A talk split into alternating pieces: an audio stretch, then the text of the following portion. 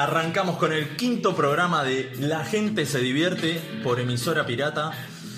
Y ya jueves, finalizando un poco la semana, le, le decimos a la gente que nos aguante, que siempre están ahí prendidos hasta las 10 de la noche. Otra vez vuelvo a repetir, alguno nos corta y se va a comer. No, no, no, no, que no sea un condicionante esto y que nos que, que se mantenga, que se mantenga ahí con nosotros, que vamos a estar eh, llevando a cabo un programa con algunas cositas nuevas, como para que ya vayan teniendo en cuenta. No quiero seguir sin antes presentar, ojo, hoy, hoy, atenti, atenti al lupo, decía alguien. Tenemos una visita internacional, señores. No es moco de pavo el tema. Paso a presentar a Conchita. ¿Cómo estás? Buenas, tíos, ¿cómo andan? Muy bien, acá estamos muy contentos con tu visita. Estoy muy contenta, que estoy flipando con este encuentro que hemos tenido acá en la radio. La gente te pedía. La gente te pedía. Me, me suele pasar, tío. Ah, bien. Y acá te tiene. Así que, ¿cómo, cómo estás? ¿Cómo, ¿Cómo llegaste? ¿Llegaste bien? ¿Pudiste pasar a pesar de todo este tema de los viajes internacionales por la cuarentena? Sí, que estoy pasándola muy bien, tío, sí. No, no, no. Nada. Venir de España para acá, digo. Ah, pero eso hace bastante que estoy acá. Ah, estás viviendo acá. Claro. Ah, bueno. Claro, bueno. tío. Está bien, listo. No me acuerdo, perdón, hola. Sí. ¿cómo? ¿Cómo, ¿Cómo andas, Lucho? Me metí mal, ¿Te pero bueno, metiste? no importa. ¿Te metiste? Hola, Luchito, ¿cómo ¿Cómo estás, estás? Lucho? Bien, bien, muy bien, muy bien, muy bien, muy bien, tranquilo. No, pero que le quería preguntar, ¿vos de qué parte de España sos? De Barcelona. Ah, de Barcelona, está bien. De- ¿Sos del De Barça? todos. Eh, no. No te gusta el fútbol, digamos. No me gusta el fútbol. Para nada, me parece una mierda. Pero a ver, y. y está, ¿dónde, ¿Dónde viví? Odio que me pregunten por Messi, lo odio. ¿Dónde vivías allá en Barcelona? ¿En qué parte? En... ¿Conoces o...? Sí, sí, sí, por eso te Ah, pregunto, porque- Cerca de la mm, Sagrada Familia. Ah, linda zona, sí, Sí, muy, muy bueno, muy bueno, sí. Cerca de la fuente. De la fuente, tío. ¿Qué, qué fuente? No sé, bueno, me salió mal. De la Siempre hay una familia, fuente por ahí de la cerca. familia Fuentes. Siempre en todas las ciudades hay una fuente en el medio de algo. Seguro, es la plaza, la municipalidad, la confundido fuente. con la Fontana di Trevi, creo. Estás ser. muy confundido. Este tío necesita un mapa, ¿eh? Sí, un, un Maps, Un Google Maps. por lo menos. O algo así, sí. Lucho, ¿cómo pasaste el Día del Padre? Bien, muy bien, muy bien, bien. Eh, Feliz día, tío. muchas gracias, muchas gracias. Igual pasa algo. Padre sería en este caso. Le decía padre. Claro, te has confundido. Te has Me he confundido. confundido de rama familiar. Pero tío es como decir, eh, como acá decimos boludo. ¿no? Claro, Sí. tío. Digo, la. Sí. La pasé muy bien, la pasé con mi hijito, solos en casa, recibí muchos saluditos, yo no saludé a nadie más que a mi viejo. ¿Qué, qué cocinaste?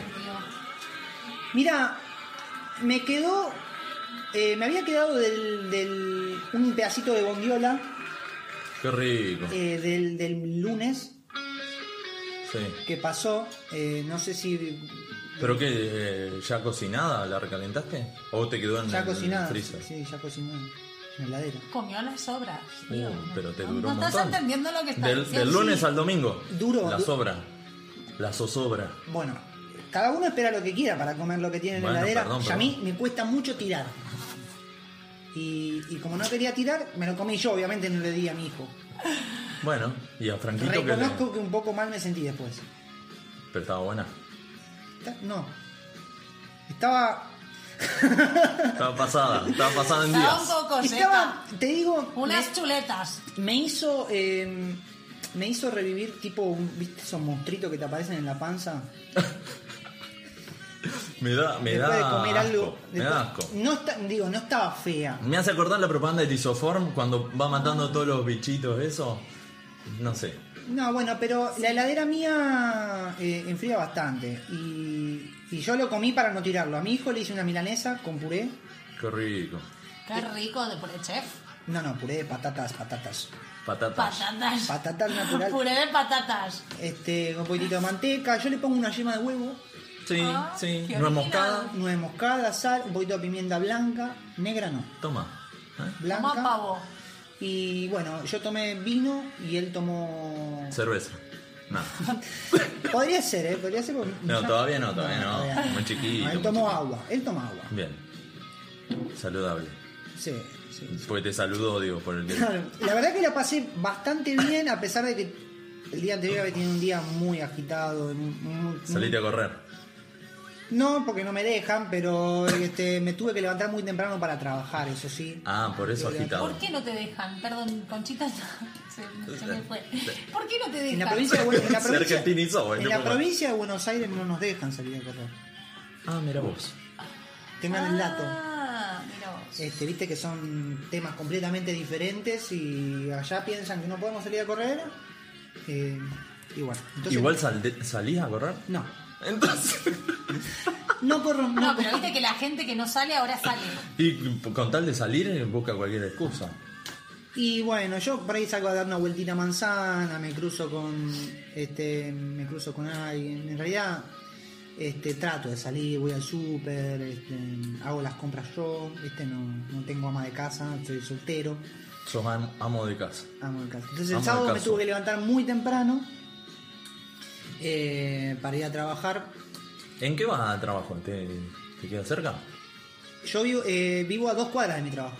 Ah. Voy en la chata. No, Y, qué cara dura. no, bueno, pero Salvo que llevé mercadería o la, la necesito. Mira, para- la llevo siempre por ese motivo, pero Ah. nunca al final la tengo que usar.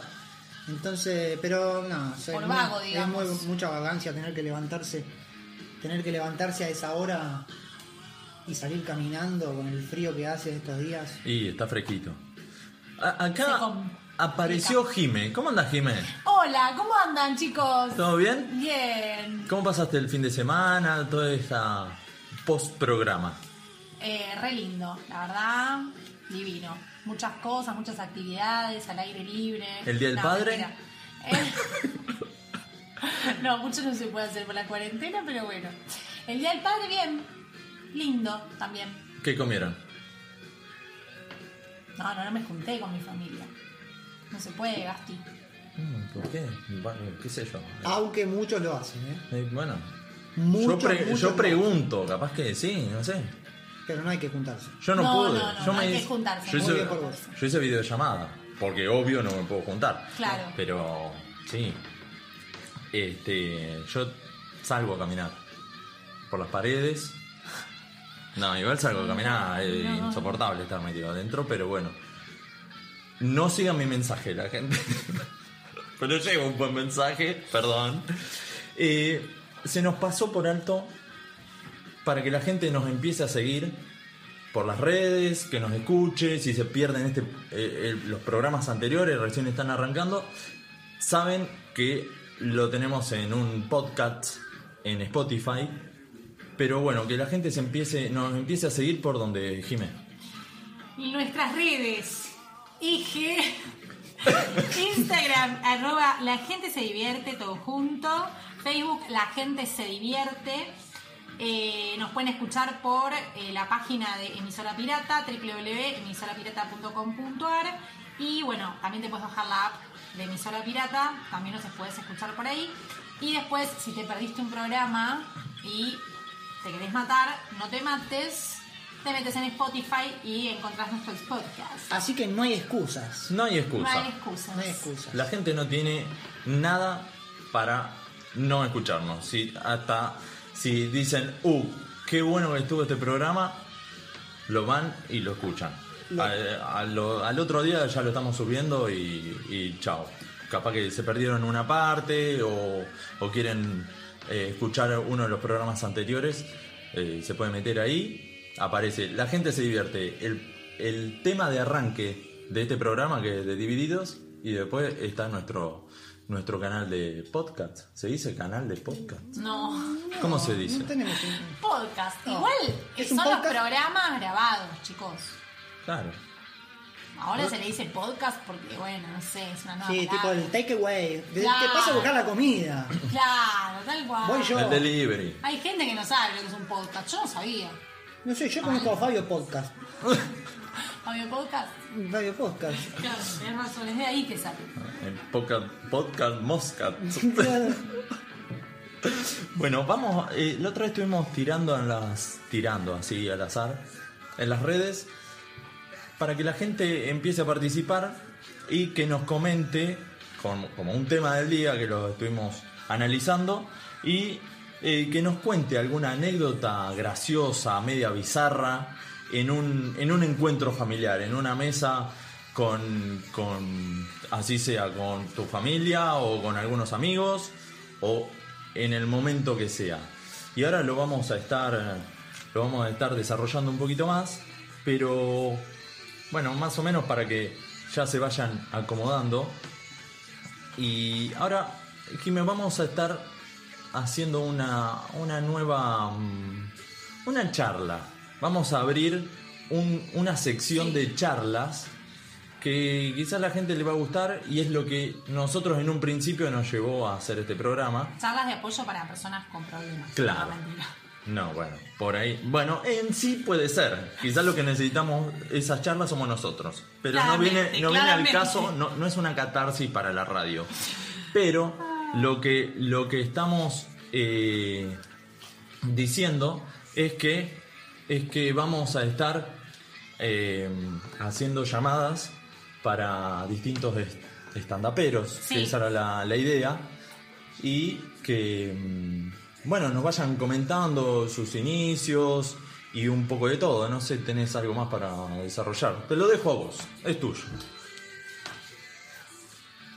Bueno, tenemos eh, el honor de recibir en nuestro programa a Manu Horaci, es un comediante, estandapero, eh, docente en taburete, bueno, comediante también en taburete comedia y participó también en Comedy Central. Eh, hola Manu, ¿estás ahí? Sí, ¿cómo andan chicos? ¿Qué tal? ¿Cómo estás? ¿Cómo estás, Manu? Bien, bien, todo bien, todo bien. Acá pensando si me siento en el sillón o me acuesto en la cama en esta época, muchas opciones no tengo, pero Muchas opciones no hay, ¿no? claro, exactamente. Y contanos, eh, ¿estás haciendo estás estás haciendo cosas de, de stand-up ahora en cuarentena? ¿Estás haciendo algún show o algo? Sí, estamos todos los sábados, a la, o sea, sábado tras noche a las doce y media, eh, con Mate Acuña haciendo excesos por el canal de YouTube de Taburete. Eh, también salí para un, para un par de shows en, en Chile, en la estándar virtual de Taburete, la silla eléctrica.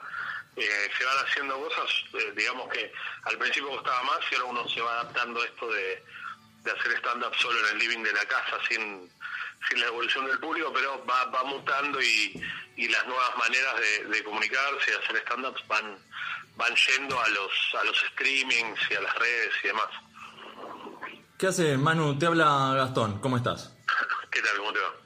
Mira, eh, como para que la gente más o menos vaya, vaya sabiendo, se vaya empapando en algunos temas, alguien que no nunca vio stand-up o lo vio muy poco, eh, ¿cómo, primero, a ver, eh, esto de hacerlo por videollamada o por streaming, por, Sí. por YouTube o todas estas eh, nuevas, nuevas redes, así, es, es raro para un stand-upero. Pero ¿cómo arrancaste eh, el- a, a presentarte con los monólogos, con el stand-up?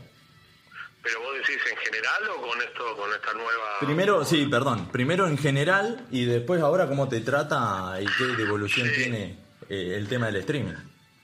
Sí, mira, el- en realidad yo empecé a hacer mi primer curso de stand-up, lo hice con Nancy Guy, eh, lo hice en el 2014, y porque yo yo soy director de cine, hice, hice un par de películas, eh, y tenía muchos problemas para hablar en público en, en, los festivales. En los festivales generalmente cuando vas con una película, eh, el público te pregunta cosas, entonces le dan, la- le dan el micrófono y te hace una pregunta y uno tiene que tener un dominio, un cierto dominio de la oratoria, tenés que ser conciso, hay, hay como un montón de cosas que hay que hacer que yo no tenía.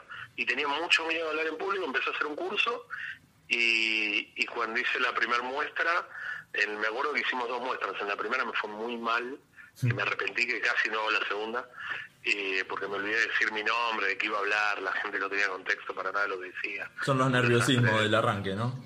Sí, sí, sí. Y después la segunda muestra me fue bien y como que me picó algo y a partir de ahí empecé a actuar todas las semanas y, y me empecé a presentar en todos lados, como que al principio uno está medio perdido, si bien el circuito ahora está un poco más formado, o estaba antes del coronavirus, veremos cómo termina, eh, al principio era muy raro, había pocos opens, no había muchos lugares excepto el Paseo de la Plaza y algún que otro bar para presentarse y básicamente éramos como siempre el mismo grupo de comediantes que íbamos girando y nos íbamos cruzando en un lugar o el otro y se transformó en, pasó de ser un hobby a ser una, una profesión y una pasión, porque ahora como que siendo también a lo que también me preguntabas de ahora, eh, esto de adaptarse al- a las redes y, a- y al streaming surge de una necesidad absoluta de hacerlo, porque no es lo mismo, no tenés esa energía del público, hay algo que falta, vendría a ser como, no sé, como ver, el- ver una película con los ojos cerrados. Claro, es no, una no. parte muy importante. Te falta la Pero reacción de la gente, digamos. Claro, claro, pero la necesidad que, que, que tengo de hacerlo y que tenemos todos, por lo que siento, de, de comunicarnos de alguna manera y de, de poder llegar a la gente, de, de despuntar el vicio, si querés decirlo de esa manera, Sí. eh, nos obligó a adaptarnos a esta nueva realidad y nosotros logramos hacerlo con un programa que lo que hace es, en, en Excesos en Taburete, logramos hacerlo con un programa que nos permite estar a varios, porque viste que los vivos de Instagram puede haber dos personas nada más. En esto podemos estar como, hay un momento que estamos seis en pantalla y, Claro, Está, estamos. está bueno. y, y eso lo hace muy dinámico, pero yo estoy convencido que más que la necesidad de trabajar, es la necesidad de, de- de- de hacerlo porque para mí la base de- de- del stand-up, mucha gente cree que es nada más que contar chistes, porque está ahí como un concepto erróneo. Pero para mí es comunicar lo que nos pasa a través del humor. Nosotros no dejamos de ser comunicadores.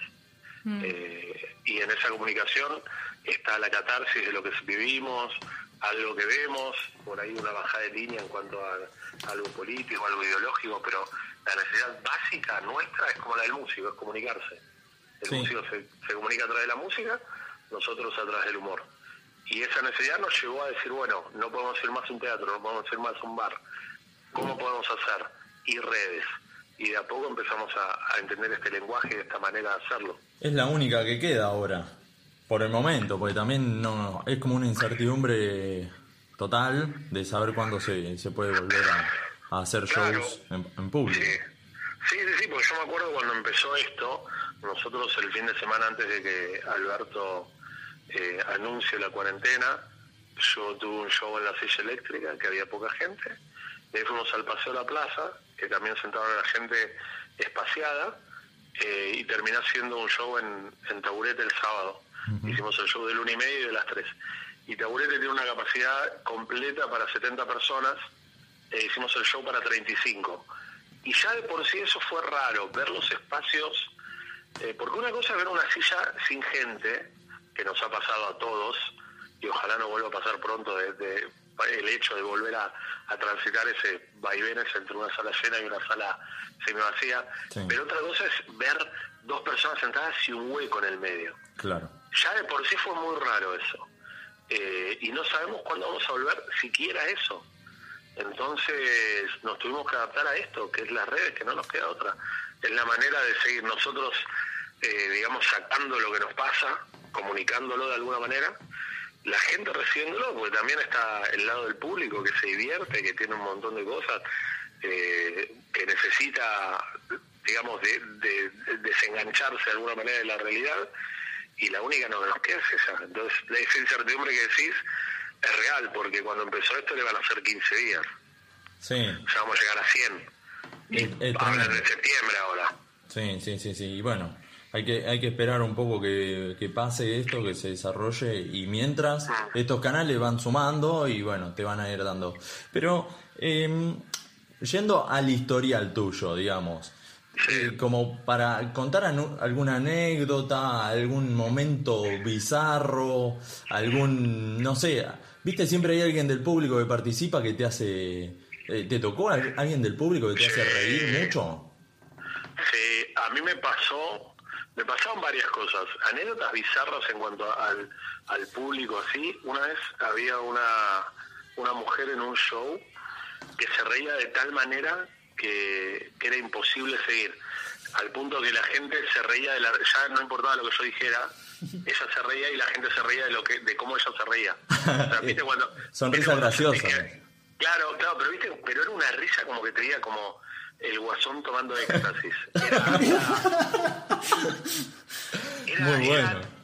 era tremenda. Pero viste cuando vos tirás el chiste, ella se ríe te das cuenta que la gente se ríe de- después de que ella se ríe. O sea, nadie me estaba prestando atención a mí. nadie. Y yo me empecé a tentar y de repente me di cuenta que, o sea, me, me sacó el timing, yo no podía seguir. Porque después de cada chiste uno, uno, uno le encuentra un timing, es como, como jugar al frontón, digamos. Uno Claro. tira la pelota y sabe que la pelota vuelve en una determinada cantidad de segundos y entras en un loop en ese timing. Y el ella reírse, que la gente se reía de ella, y yo tenía que esperar que todos se pararan de reír y se empezaron a tentar, yo me empecé a tentar y de repente me di cuenta que éramos, no sé, era como un cumpleaños cuando están cuando están siete tíos en pedo y se ríen de la misma anécdota. Y ya no importaba lo que dijera, la cuestión era reírnos de la piba. Y después una vez un tipo muy borracho que se levantaba y hacía comentarios que no tenían nada que ver con nada Uh, No, pero, pero cuando te digo nada que ver, me refiero a que yo estaba hablando de pasear al perro y me acuerdo una frase que me quedó grabada y dijo, y dijo vos sabés, voy a decir una mala palabra, lamento, le aviso. diga, diga nomás, se puede. Ok, se levanta y dice, yo descubrí que la pastilla para el corazón hace que se me pare la pija. De la nada lo gritó. De la nada, un borracho que era como, era como un colectivero un metro noventa, gordo, y los amigos no lo podían frenar y había estado desde las diez y media en taburete y eran las tres y media de la mañana ya.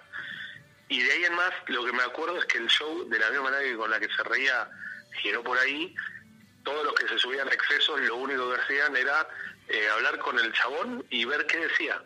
Y entonces se transformó en un show de impro, de golpe, la última Claro. media hora del show. Nadie hizo material. Eh, pero esas son las dos que más me... Las dos buena onda, digamos. Y- Que no fueron disruptivas al punto de cagar la función. La, la modificaron, pero ninguna arruinó la función porque la gente se divirtió. Pero Claro. esas dos me quedaron grabadas. Claro, lo, lo sacás ahí y relucía en el momento, quizá. También Sí, sí, sí. uno está dispuesto a esa gente y hay que improvisar sobre la marcha con esas cosas también, ¿no? Sí, nosotros, eh, la gente muchas veces cree que todo lo que hacemos arriba del escenario es, es improvisado y, y No. me cuesta creer que está escrito y ensayado y el verdadero arte de esto es hacer que parezca que es la primera vez que lo contamos y que Claro. es completamente natural. Pero hay momentos en los que uno tiene que darse cuenta que, que no puede seguir. Lo peor que puedes hacer en ese momento es tratar de forzar eh, un guion preestablecido cuando hay algo tan obvio que, que- que está rompiendo esa, esa realidad que nadie, no hay manera de seguir y uno tiene que fluir. A veces sale bien, a veces sale mal. Tengo, también tengo historias donde me han pasado cosas por querer fluir que, que, que, viste cuando decís, ¿para qué hice esta pregunta? Sí. Literalmente. ¿Por qué dije esto? Se mete, se Claro. empantana solo. Sí, sí, fue en un show en, en un show que me llevó Wakanda en un lugar en Villa Correón y había un tipo que estaba con una vaporera fumando adentro del local y empezaron a discutir con una mujer. Y la mujer, eh, no sé, empezó a decir, viste cuando empezó a gritar, porque esto genera cáncer, porque mi papá, viste, como que tenía una historia retra. Y a mí se me ocurrió de la nada, como para, eh, digamos, desinflar la situación y tratar de liberar la tensión, decir, eh, lo único que me falta es que vos me digas que sos oncóloga. Esa, fue- eso fue lo único que dije.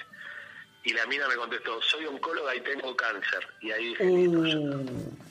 No, no, no, fue, viste cuando decís, Metiste la pata mal. no, no solo metí la pata, sino que lo que dijo la mina mató la función. Claro. Y de- después tenía que venir Dani Buiturón y yo dije, yo no le puedo dejar este muerto a Dani. Entonces seguí haciendo 10 minutos de material hasta la gente se relajó, porque también está el código, yo no podía mandarme esa cagada y que la sufra mi colega, Tal cual. porque él iba a tener que levantar la- la- el muerto que yo había generado. Entonces dije, bueno, me lo fumo yo, pero son esas cosas que querés fluir y hacerte gracioso y, y metés la gamba y te terminaste enterrando. Y menos mal que la gente se relajó, porque una cosa así tranquilamente te arruina, el- te arruina la función y es irremontable. Y es, es meterte en un terreno que quizá vos lo, lo pensás gracioso, es, es el humor negro. A muchos le puede causar o no. No sé si vos sos del humor negro. A mí me gusta mucho el humor negro, pero aprendí que el humor negro tiene que ser autorreferencial. Eh, que es algo que en ese momento yo no hice. Si yo hubiera dicho algo sobre mí en ese momento, Tal cual. fuerte inclusive, yo soy, yo tengo derecho a hablar de, de mí, de lo que quiera. Yo el chiste que tengo sobre que mis viejos fallecieron en noviembre del 2015 y julio del 2016, yo no digo que haya sido Macri, pero yo con Cristina tenía papás.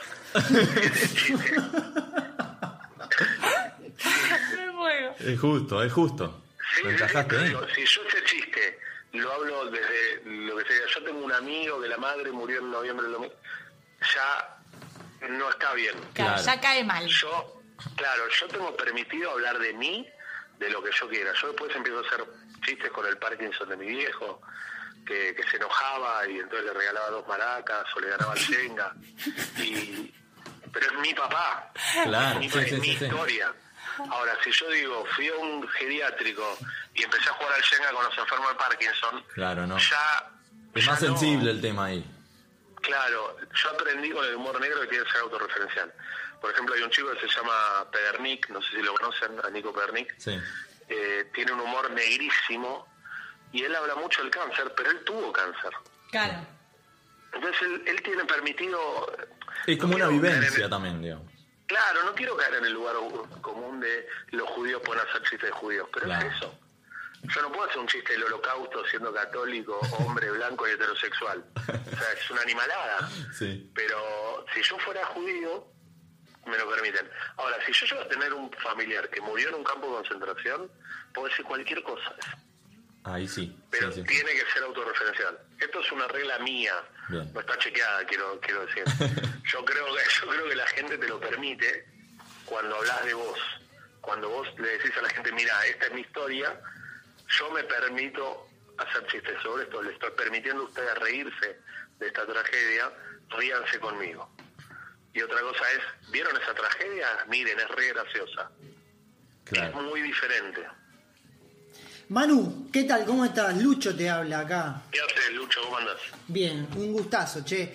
Eh, te quería contar que la, bueno, la, eh, la, ¿cómo es que se llama? La pregunta, la pregunta y la temática de este programa es, eh, le pedíamos a la gente que nos cuenten anécdotas o alguna situación, ya sea este, muy graciosa o bizarra o que, bueno, que, que sea graciosa en, en realidad, Sí. de alguna reunión familiar o con amigos. Entonces queremos unirte a vos, todavía nosotros no dimos la nuestra y queríamos saber si vos tenías alguna para contarnos. Yo tengo un montón. Eh, por ejemplo, yo soy muy propenso a hacer, a decir las cosas que no tengo que decir. ¿Viste cuando tenés ese pariente que le tenés que avisar cuando entra? Bueno, no le preguntes por la esposa porque murió. Uh, ¿Viste sí. esa persona que le tenés que avisar? Bueno, ya lo dijiste recién en, el público también. Claro, claro, pero viste cuando, pero viste cuando decís le tengo que avisar y yo y mi viejo éramos muy así y me acuerdo varias situaciones, por ejemplo un casamiento donde estaba mi vie- estábamos en una mesa, viste cuando te sientan en los casamientos, que nos sentaron nosotros como familia, que éramos cuatro, y te sientan con una pareja y otra gente que no conoces tanto. Y mi viejo se puso a hablar con uno que hace un montón que no lo veía y le pregunta y le dice, ¿cómo fue? Le dijo algo del estilo de, ¿y cómo estás? ¿Qué bien? ¿Te veo bien con tu mujer? Sí, sí, sí. Y yo cuando empezó a hablar mi hijo, yo me di cuenta que mi viejo no se había dado cuenta que era otra la esposa.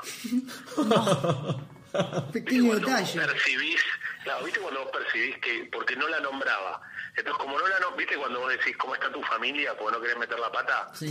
Por no preguntar por la esposa, el padre, bueno. Y yo me di cuenta que no sabía. Y decía, viste, trataba de cambiar de tema y mi viejo no. Y en un momento dice, qué cambiada que está Silvia.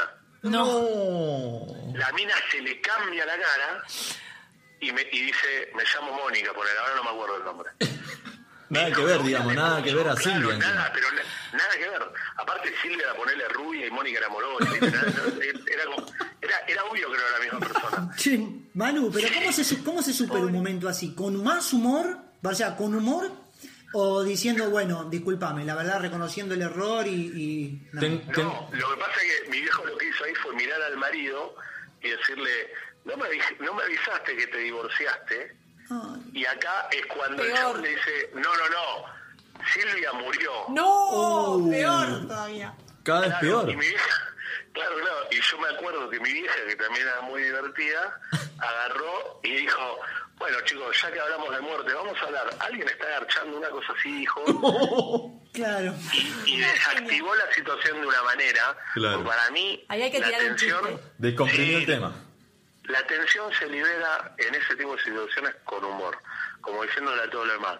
Ya todos sabemos que es una cagada, Sí, tal cual. sigamos de largo, porque si nos quedamos pensando en la cagada que se mandó esta persona, porque tenés dos opciones, o te quedás en la cagada o se hacen todos los boludos como si no hubiera pasado nada y se genera más tensión. Y mi vieja lo liberó con un chiste y, y fue brillante, pero para mí es así. Y a mí también me ha pasado de, de saludar a gente de la misma manera y empezar a, a no querer preguntar y o, o me pasó una vez no sé si les pasa es una típica agenda mi número y no sabes cómo no sabes cómo se llama la Sí, persona ¿cómo se llama? Eh, eh, ¿Cómo Claro. te dicen? ¿Cómo Claro, la tienen que remar de alguna sí. manera? O te están mirando el teléfono y vos pones 15, 6, 2, 8 y decís y cuando lo tenga que guardar, ¿cómo lo guardo? Sí, de la esquina, ¿cómo carajo lo guardo? Eh, y esas situaciones me han pasado mucho. Pero para mí se, se, se libera con humor. Para mí hay que hacer un chiste, hacerse cargo de lo que pasó. Somos todos humanos, todos nos podemos mandar esa cagada. Cuando no te sabes no- el nombre, es mejor agendámelo, agendame vos. Y después que te hable y te diga, hola, soy tal, y chao. Sí, sí, sí. Momento. guardá- guardamos el número. Sí, sí, sí, eso es muy bueno. Pero para mí hay que hacerlo con humor, es fundamental. Eh, porque es lo que te digo, es como, ¿viste cuando dicen eh, eh, no pienses en elefantes? Que lo primero que pensás en elefantes. Claro. Claro, sí, Bueno, sí, sí. acá lo liberas con humor y la gente lo olvida. Y para mí es que es también algo de lo que de lo que se hace cuando te mandas una cagada arriba del escenario. Sí, ir un poco más allá y que quede, que quede ahí. Sí, sí, sí. Sí, sí, sí. Pero, pero para mí es fundamental, porque si no se hace irremontable. Che, Manu, escúchame. eh, te quería consultar, este, sé que sos docente de stand-up, sos profe. eh, sos profe en taburete. Sí, doy clases en Taburete Club de Comedia. Y ahora en esta época también están dando clases. Sí, estamos dando clases, yo estoy dando coachings por mi parte y además estamos dando clases porque nosotros justo en marzo en- hicimos un curso intensivo que fue en enero y febrero. Nosotros hacemos las clases, hacemos tenemos varios cursos y hacemos eh, una clase por semana. En enero febrero hicimos un curso intensivo que en vez de ser de cuatro meses fue dos porque hagamos lunes y jueves. Y lo que hicimos cuando justo empezó en marzo, la cuarentena, habíamos empezado tres cursos que los seguimos dando por Zoom. Claro. Eh, damos la clase por Zoom. Lo único que se, que se hace, o sea, la clase se puede dar por Zoom. Se hace, se- como la gente se adaptó a esto que te decía de, de la misma manera que se adaptó el stand-up a lo, a lo virtual, también la gente se adaptó a aprender y a enseñar por, por lo virtual. Lo único que es complicado es que no sabemos cuándo van a ser las muestras ni cómo. Ah, Esa es la parte que todavía no pudimos resolver. Es un tema ese que estamos en la misma que, que en el arranque de lo que estábamos Claro. hablando, digamos. Claro, porque en realidad la muestra tiene que ver con... crear exposición con la gente.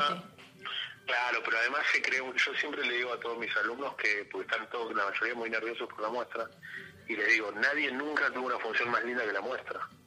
O sea, está todo dado, está todo dado para que sea un lugar de contención, donde hay amigos, toda la gente sabe lo que va a ver, se trabajó el material, eh, hay como una, hay como una hermandad entre, entre el curso, que se bancan entre ellos, la gente que va a ver a uno banca a los demás, Sí, todos sí, entienden el código.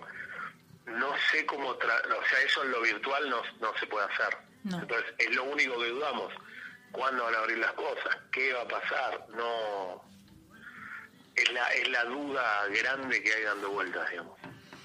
Y sí, la idea es ponerle onda y tratar de, de acomodarnos un poco, pero bueno, yo creo que el año que viene o... o- ¿Cómo el año que viene? No, para, o sea, este año, pero pa- pa- para hacerte la idea del año que viene, vamos, o sea, vamos a volver a la normalidad, eso digo. Sí, sí, sí. No es que va a ser así Sí, para siempre, ¿entendés? Nada, hay Sí, que bancarla ahora así y tratar de como hacen todos los, los que hacen arte, digamos, que lo vienen haciendo así, tipo online, de alguna manera. Que es lo Sí, que hay. yo creo que yo creo que va a, a aflojar un poco en, en un tiempo y vamos a volver a esto que te decía, como fue el último fin de semana, por ahí con la mitad de la sala Claro. y ese tipo de cosas. Vamos a volver Y eventualmente, claro, el año que viene será, Se será normal. Claro. Pero el tema es, es lo que hablaban antes, la incertidumbre. Sí. Acá el problema es la incertidumbre. Pues si a mí me dicen que hasta el 15 de marzo, no sale, hasta el 15, perdón, Uh, de agosto no, sale por favor. nadie. Sí. Si me dicen que hasta el 15 de agosto no sale nadie, bueno, yo me mentalizo. Pero esto de que cada 15 días Uh, sí, se alarga la agonía. cambian, sí. Y encima tenés, yo no sé ustedes, pero yo hace un mes y medio que trato de no ver tele. Ah, no, entero sí, por no. YouTube, veo País de Boludo de Simonetti, que es la manera que tengo de informarme del día, porque tiene un poco de humor y, y Claro. coincido con su mirada ideológica. Pero pones la tele y pasa un tipo que te dice, no vamos a morir todos. Son todas pálidas. minutos- Sí, te querés pegar un tiro, literal. Sí, pero a los cinco minutos viste que viene uno que dice, no, no pasa nada, el coronavirus Sí. lo los mayas. Una bipolaridad. Te re marea, ¿viste? Decís, salgo, no salgo. Me pongo el barbijo, no me lo pongo. No salgo, no salgo, tengo que lavar las manzanas con lavandina. Y viene otro que dice, no, y salís a chupar el piso. Y vos decís, no sé qué carajo hacer. No sé qué hacer. Sí, sí, es terrible. Entonces, entonces decidí no Te tele. desinforma, la tele desinforma. Sí. Para mí. Yo, yo creo que es peor. Ahora estamos en una época de sobreinformación, Sí. donde cualquier pelotudo se cree que es un, un, un, eh, experto en coronavirus, Tal cual. infectología y economía. Son todos economistas ahora. Claro, Son claro. infectólogos. Dale, lo ves al boludo de Fantino, menos mal que no lo veo más, pero tenés al boludo de Fantino que compara todo con los persas, anda cagado. Para, para, para, para. ¿Vos me estás diciendo? Pará, pará, pará. Contámelo como si fueras Teodonio invadiendo. No, claro. Pero, ¿vos viste se cuando, pasa, dice, eh, contale a, a Doña Rosa, que no, pero contáselo como si estuvieses hablando con Doña Rosa. Doña Rosa sí, es. sí. O si no, está obsesionado con los pueblitos del interior. Dice, Sí. vos me querés decir que un gaucho en Caleta La Garcha Esta la- asado con tres amigos y vos decís, Fantino, vivís en, vivís en Puerto Madero, déjame romper los huevos, no te vas a hacer Claro, muy careta. Sí, pero creo que ahora más que desinformación estamos sobreinformados. Sí, y lo- bueno, que pero la sobreinformación te, te termina desinformando de alguna Sí, manera. Porque no sabes qué, ¿entendés? Porque, tipo, ves todos esos programas y te quedás con 800 mil dudas. Decís, entonces, ¿qué onda? ¿Es así, sí, no es sí. así? ¿Barbijo sí, barbijo no? ¿COVID? Sí. Pero bueno, no, nada. y encima, viste que todos tienen de informante una alta fuente del gobierno y nunca nadie dice quién es. De, Sí, sí, de sí, muy sí. buena fuente, dicen. Claro, Es genial excusa yo, yo tengo de muy buena fe, de muy buena fuente van a empezar a regalar consoladores la tía. Puede decir cualquier cosa, entonces yo decidí hace un mes y medio no ver tele, pero lo que sí me, me vuelve loco es esto de que cada 15 días te lo alargan, entonces están, vos ves que durante la semana anterior están jugando la guerra política y la manija de que lo alargan, que no lo alarguen, que la economía, que se cura, que no se cura, y eso te come la cabeza y llega el domingo, pum, te clavan 15 días más, y te querés volver, te volvés loco. Sí, mal. Che, Manu, vi un video tuyo en, en, en las redes de, de Tinder que me De gustó Tinder, mucho. Que está, De- ¿Vos que ahora se está usando Tinder ahora en cuarentena o...? Mira, yo yo me bajé Happen y Tinder, pero por así, viste, cuando estás medio aburrido, yo lo había desinstalado, porque pre-cuarentena había empezado a salir con, con una chica, y bueno, después vino Alberto, nos guardó todo, y nos habíamos visto 25, 30 días, y Uh. estar, claro, estar 90 días, dije, no, es- esto es imposible. No. Eh, y, y me lo volvió a bajar y hay un montón de gente en redes, pero gente que vos ves que tiene barbijos. No, eso es muy fuerte. La ¿no? foto de Tinder con barbijo es. Sí, foto de Tinder y Happen con barbijo. Yo estaba Misterio. pensando en hacer capturas y después me di cuenta que es como una manera de invadir la privacidad y no, no tiene sentido hacer eso, me parece que no va. Como que sacar una captura de un perfil de Tinder, ¿viste? Y no, no tiene sentido. No, Pero no, como muy que hay gente que se, que, se, que se bajó Tinder y Happen en cuarentena. Y sí. Y, y yo conozco historias, eh, ponele, yo me bajé, me bajé Happen y, y hice como una hice como una cita, si se quiere, salí a caminar con una piba. Pero es todo muy raro, porque ahora estaríamos en el paso posterior a eso, que implica que yo vaya a la casa de ella, yo, ella venga a mi casa, con todo lo que está pasando. Claro. No, no, sí. No se, es el momento tampoco. se complica. Claro, pero lo que me di cuenta es que ¿para qué carajo me bajé Happen? Claro. No va a japenear nunca eso. Claro, pero además encima, de vuelta, si me decís que termina el 15 de agosto, Claro. la bancamos hasta el 15 de agosto y vemos, pero no sabemos cuándo va a terminar. Sí, no, no, no, no. Es como. Y además, claro, si vos me decís una persona que ya conoces, ¿no? Como decirte, no sé, una, una amiga, una amiga con derechos, un amigo con derechos, lo que sea, que vos podés confiar en cierta manera sobre el, el, digamos, el cuidado que tuvo en esta cuarentena. Tal cual. Y, y vos lo conocés y decís, bueno, yo sé que no soy un irresponsable o una irresponsable, vive solo. Bueno, ok, eso es una cosa. Ahora, de vuelta, no conozco a esta piba. Claro. La piba me puede decir que vive sola y no hizo nada y capaz que vive con siete jubilados en un geriátrico. Claro. Yo no lo sé. Y dos médicos. Entonces, claro, entre claro, y dos médicos que no sé, que no tienen barbijo. Claro. Entonces dije, en ese momento fue para qué lo hice. Y también leyendo y, y hablando con un par de, de conocidos, hay gente que está haciendo cualquiera en la cuarentena. Sí, sí, sí. Tinder, se juntan a garchar, les importa todo un carajo. Ya no le importa nada. Sí, pues yo creo que la gente está llegando al punto de eh, ya fue. O me enfermo o no me enfermo, pero ya fue. Que bien. pase lo que tenga que pasar. Y es una locura. Es, es- o sea, qué sé yo. También tampoco los quiero jugar porque no sé cómo voy a estar en 30 días. Capaz que ahora te digo eso y en 30 días salí a chupar la caja registrar el chino y me chupó todo huevo. Está, no te importa nada. Claro, Totalmente, no, sabés. ya fue. no, no quiero juzgar. No, a mí me gusta no juzgar ciertas acciones donde No escupir para arriba, se dice también, ¿no? Sí, pero viste como que uno es muy fácil jugar de la comodidad, yo vivo solo, ¿entendés? Tengo una, una contención, tengo actividades todavía. No, no quiero jugar a la persona que por ahí vive con, no sé, con- también vive solo, pero en un lugar, está sin laburo. Tal cual, no tal tiene cual. acceso a nada, viste, no, no me gusta. Es un momento también medio crítico como para juzgar. Sí. Por eso está Sí, bien. yo, la- sí, yo otra vez hablaba con Alejo de Santis y me dijo algo que me, me pareció brillante, que me dijo los pequeños permisos que nos tengamos que dar ahora, dentro de la responsabilidad, ¿no? Sí. Para llegar lo más sanos al final, eh, hay que hacerlos porque todo esto va a haber que reconstruirlo cuando termine la cuarentena. Sí, sí. La gente va a tener que salir a laburar, los artistas vamos a tener que salir a, a- a artistear, no sé, lo que fuera. Y, y si vos llegás tronado de la cabeza a octubre, no vas a poder. Obvio. No, no, ¿entendés? Entonces, si tenés que darte un pequeño permiso, como encontrarme con una con una chica que conocí en Happen, a dar una vuelta caminando y tener aunque sea un- una una mini eh, un- como un mini oasis de normalidad en todo este quilombo y eso me permite bajar y estar más tranquilo para llegar al final, está bien. Eh, está bien porque la salud es la falta de enfermedad física, psíquica y social. No, y sí, ahora nos estamos ocupando nada de la física. Se la social y la psíquica no, no la tenemos hecha mierdas. Está bien.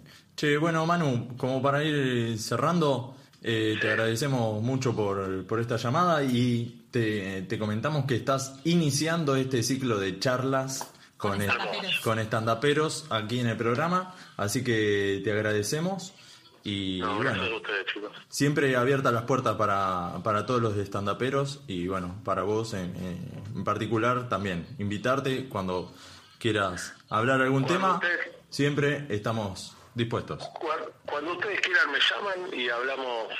Yo sé, yo sé casi nada de muchas cosas, así que Qué buena frase. Muy si bueno. me quieren, si me quieren llamar, yo no tengo ningún problema. Muy buena referencia.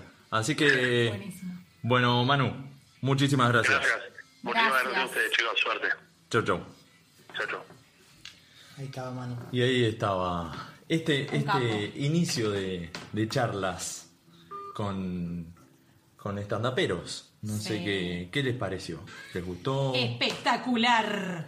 Espectacular. Bueno, el chabón es muy groso. Le, le sugerimos a la gente que lo sigan en Les lo pasamos sigan en el Instagram de Manu. Para que, para que lo siga y... y Manuel Orazzi. Con arro- H. Arroba Manuel Or- Manu, no, el, el Instagram es Manu Orazzi con doble Z y H. Bien. Sí, sí, lo buscan por el nombre completo y les va a aparecer Manuel. Les va a aparecer Claro. Manuel Orazzi. Tiene unos videazos que están buenísimos. Sí, Tiene fragmentos de sus presentaciones en, en los Y distintos... ahí está toda su info por si, lo- por si quieren tomar clases con él. Claro, porque ahí había dicho, es verdad, que está, está dando clases vía Zoom, vía Zoom, Sí. ¿no?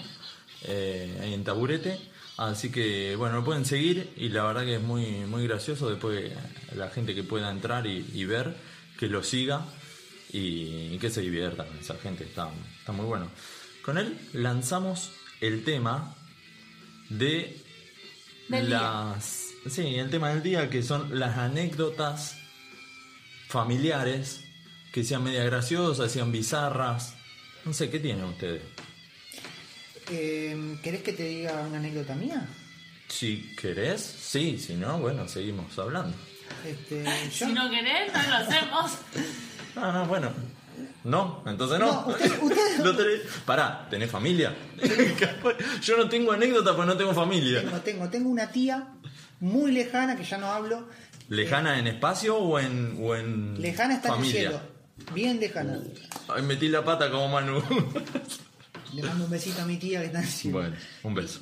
Eh, no sé, ¿querés que te cuente una anécdota mía? Dale, sí, Vos sos el queremos. conductor, vos me lo decís No, y no, yo te no. lo digo. Yo lo tiré a ver si lo si tenés alguna. Bueno, Invitando a la gente también a que a que diga algo. bueno.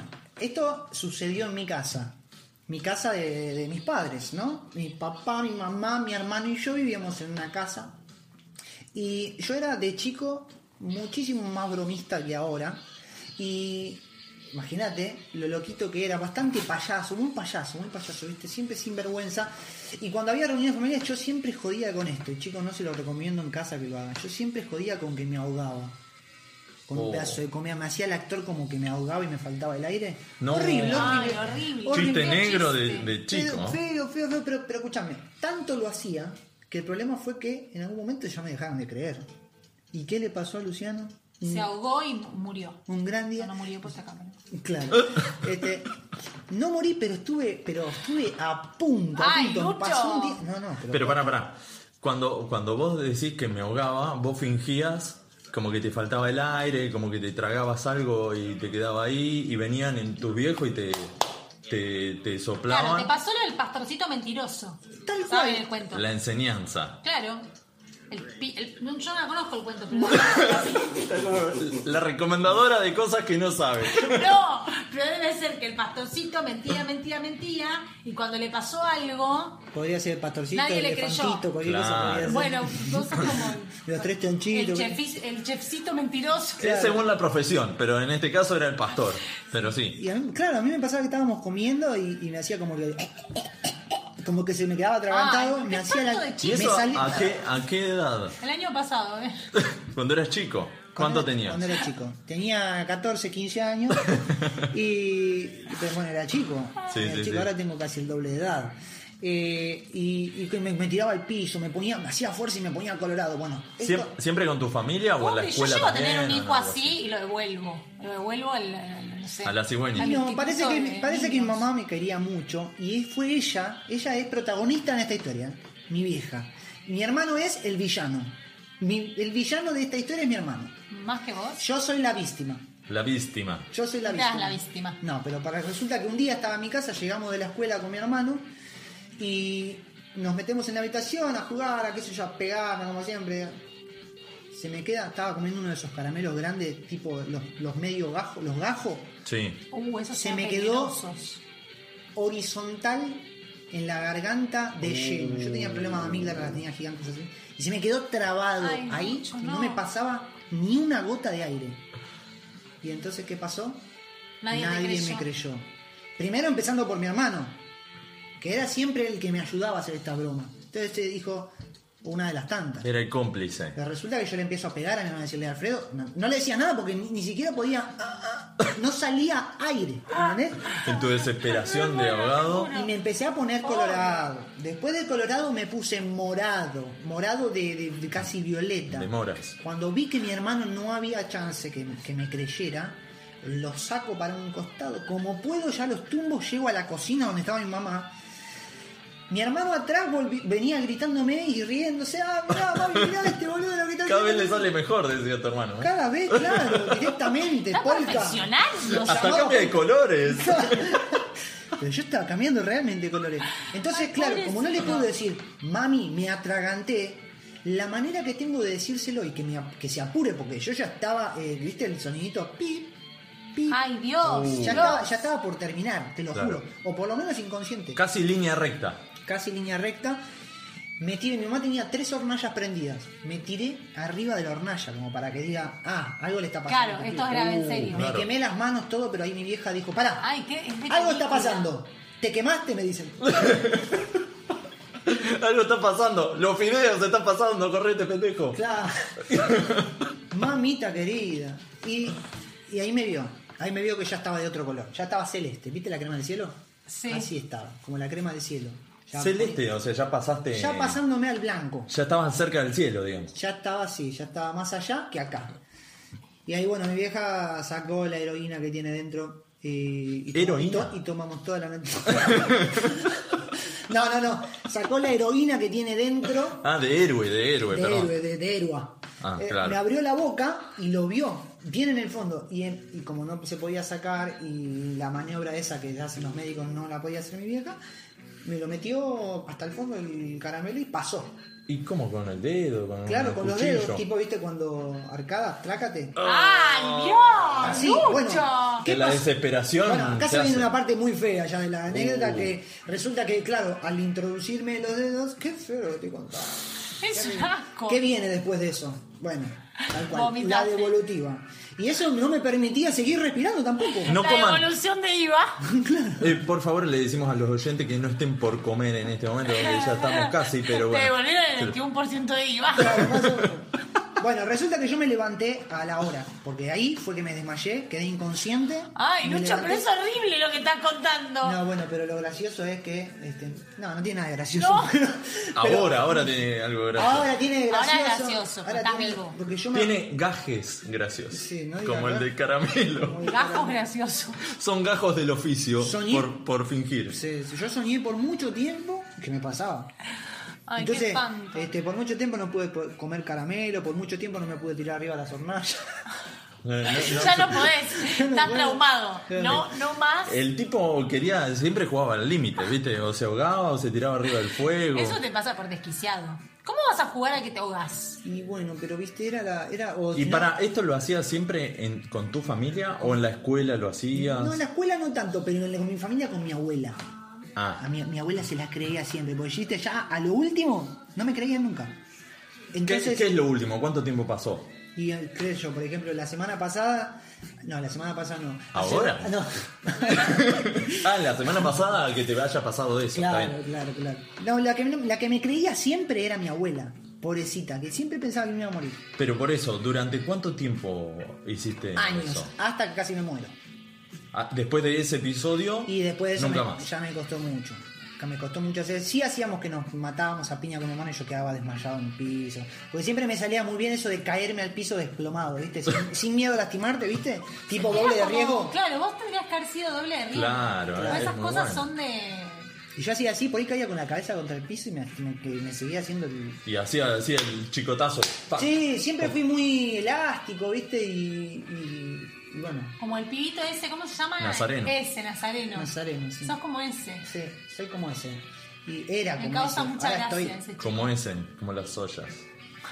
ahora estoy que no me puedo bajar ni de una, ni una de silla que me, me, me fractura la rodilla. O sea, yo tengo 29 años, pero tengo la- eh, el cuerpo de una persona de 50. ¿Y eso vos crees que es a raíz de todas esas, todas esas caídas? Y puede ser, ¿eh? Puede ser, puede ser. Mira vos qué paradoja. Por, el tipo por joder, a los casi 30 años no se puede agachar ahora por, por generar esas caídas. No, no te zarpás. Terrible. Bueno, eso fue una. eh, fue un momento grave. Una anécdota bizarra, vamos a tirarla, sí, para ese lado, no morbosa, gracioso. Morbosa. Chicos, no hagan, chicos y chicas. No hagan esto en sus En casas. sus No, casas. no, no, por favor. Y, y bueno, y por favor a la gente que tiene hijos que fingen estas cosas, por lo menos miren el color Claro. o la cara de desesperación Claro, que puede llegar a color de tener. la cara es clave, porque el color no se puede. Chicos, pero El, Falsear. el color a Salvo que. Salvo que te maquilles. Bueno. Bueno, ya es Ya Michael es un Jackson. montón de producción. Ya, ya es mucho, pero bueno. O sea, si querés hacer la joda posta, ya Si la pintate. vas a hacer, hacela bien. Está esperando el coro. Sí, sí, pero no la sabía. Llegó tarde. Pero no, no sabemos la letra, ¿cómo era? Hacela bien. Bien. Hacela religiosamente. Hacela bien. Hacela religiosamente, Sí, dice. Yo, para mí dice eso. No, no, no, yo digo Yo desde gran, desconocimiento. eh, Creadora de, de sí, canciones. Yo como que me elijo mi propia aventura con las canciones. Sí. Digo, para mí dice esto y voy con esa. Es como la fonética de Capaz otras que toda la vida canté así. de, de canciones en, en otro idioma, que le pones vos, la Claro, fonética, tipo ojo algo de así. Ojo de Ah, bueno, exactamente. Pero bueno, acá el, el operador me está haciendo señas que ya tenemos que mandar el. Bueno, Lucho, ¿no? Lo puteé, pará que para no. poquitito, pará, macho. Pará, bueno. Cantemos bien al operador. porque- No, pues si no, nos clave. saca y manda corte clave. una hora. ¿Qué te haces el operador? ¿De cirujano? ¿No te hagas el cirujano? Que, que son, la más, tita, son, más, cartones. son más cirujas que. Claro. Pinzas. Soy cirujano junto a la tita, cartones. ¿Qué cosa? ¿Qué Me cosa? compro la heladera, el lavarropa, me compro, señora. No, Eso es, No, ah, es el sí, ropavejero, ese que no. dice, este- usted- ¿El que pasa? Compro bocina, car- no, ¿cómo Eso es? pasa más en el barrio, en el barrio. Eh, en Compro- San Nicolás. Acá pasa. Acá pasa. El sábado a las 10 de la mañana dice. Compro cocina, heladera, no, no, no. Compramos parrilla, señora. Eso sí, me encanta, me hace chiquita. Heladera, cocina o algo que le sobre, algún Yo cuando era chica tenía un, un señor verdulero que pasaba por la puerta de mi casa. Tipo, no soy tan vieja, Mm. pero es re loco porque eso no pasa más ahora. Y, te ofrecía por, por casa, casa por casa, Claro, iba con un megáfono y paraba con él, vos salías a la calle y tipo el, el tipo te vendía ahí la verdura. Muy loco, chicos. Claro, si se te pasaba no tenía fruta, ¿verdad? Y bueno, antes no, también. sí, había verdulerías, pero el tipo pasaba, no sé, mi mamá le compraba, yo me acuerdo. Son las épocas. Es el sí. food truck de ahora. Sí, en San Nicolás también estaba el. Era un food truck, boludo. es- era un rastrojero que caía con la, con la verdura y y cuando pasaba con las vacas lo estaban a vender. No, bueno, pero antes estaba el lechero. Sí, bueno, pero ahí no llegué al lechero. No, eso no sé en quién. Que, no- que nos escriba la gente. Pero para, vamos a. Porque este, a este nos, disculpen. no- nos estaba pidiendo que, que cortemos. Y, y bueno, ahora seguimos con el tema del día. Quédense ahí, que, que le metemos hasta las 10 después del, después del corte. Y seguimos con más. La gente se divierte. Inicio espacio publicitario. Estás escuchando emisora pirata. Casa Libertela, distribuidor oficial de instrumentos musicales. Avenida Congreso 3394, Barrio de Belgrano. Teléfonos 4542-5538 y 4546-2387. Busca nuestras promociones en casalibertela.com.ar. Búscanos en Facebook y Twitter como Casa Libertela. Che Payaso, una de las bandas emergentes más importantes de la ciudad de La Plata, anuncia la salida de su nuevo disco. El sucesor de Cruzando el Desierto ya tiene dos adelantos disponibles en su canal de YouTube. Agite y vuelvan a los cuarteles. Atenta a la 75, que se viene lo nuevo de Che Payaso. El Templo de Momo, Roquería y Grow Shop, artículos para músicos. Atención egresados y bandas, El Templo de Momo diseña tu remera. Avenida Boedo 969, locales 7 y 9, Ciudad de Buenos Aires. Teléfono 4932-3814. Escucha al universo, el primer disco de La Fuga del Capitán. El trabajo discográfico de la banda de La Matanza contó con la participación de Cristín, ex callejeros y Don Osvaldo, y Beto Holguín y Julio Medina de los Pérez García. Mientras preparan temas nuevos, La Fuga del Capitán brinda shows en su Instagram Live, donde también repasan canciones inéditas.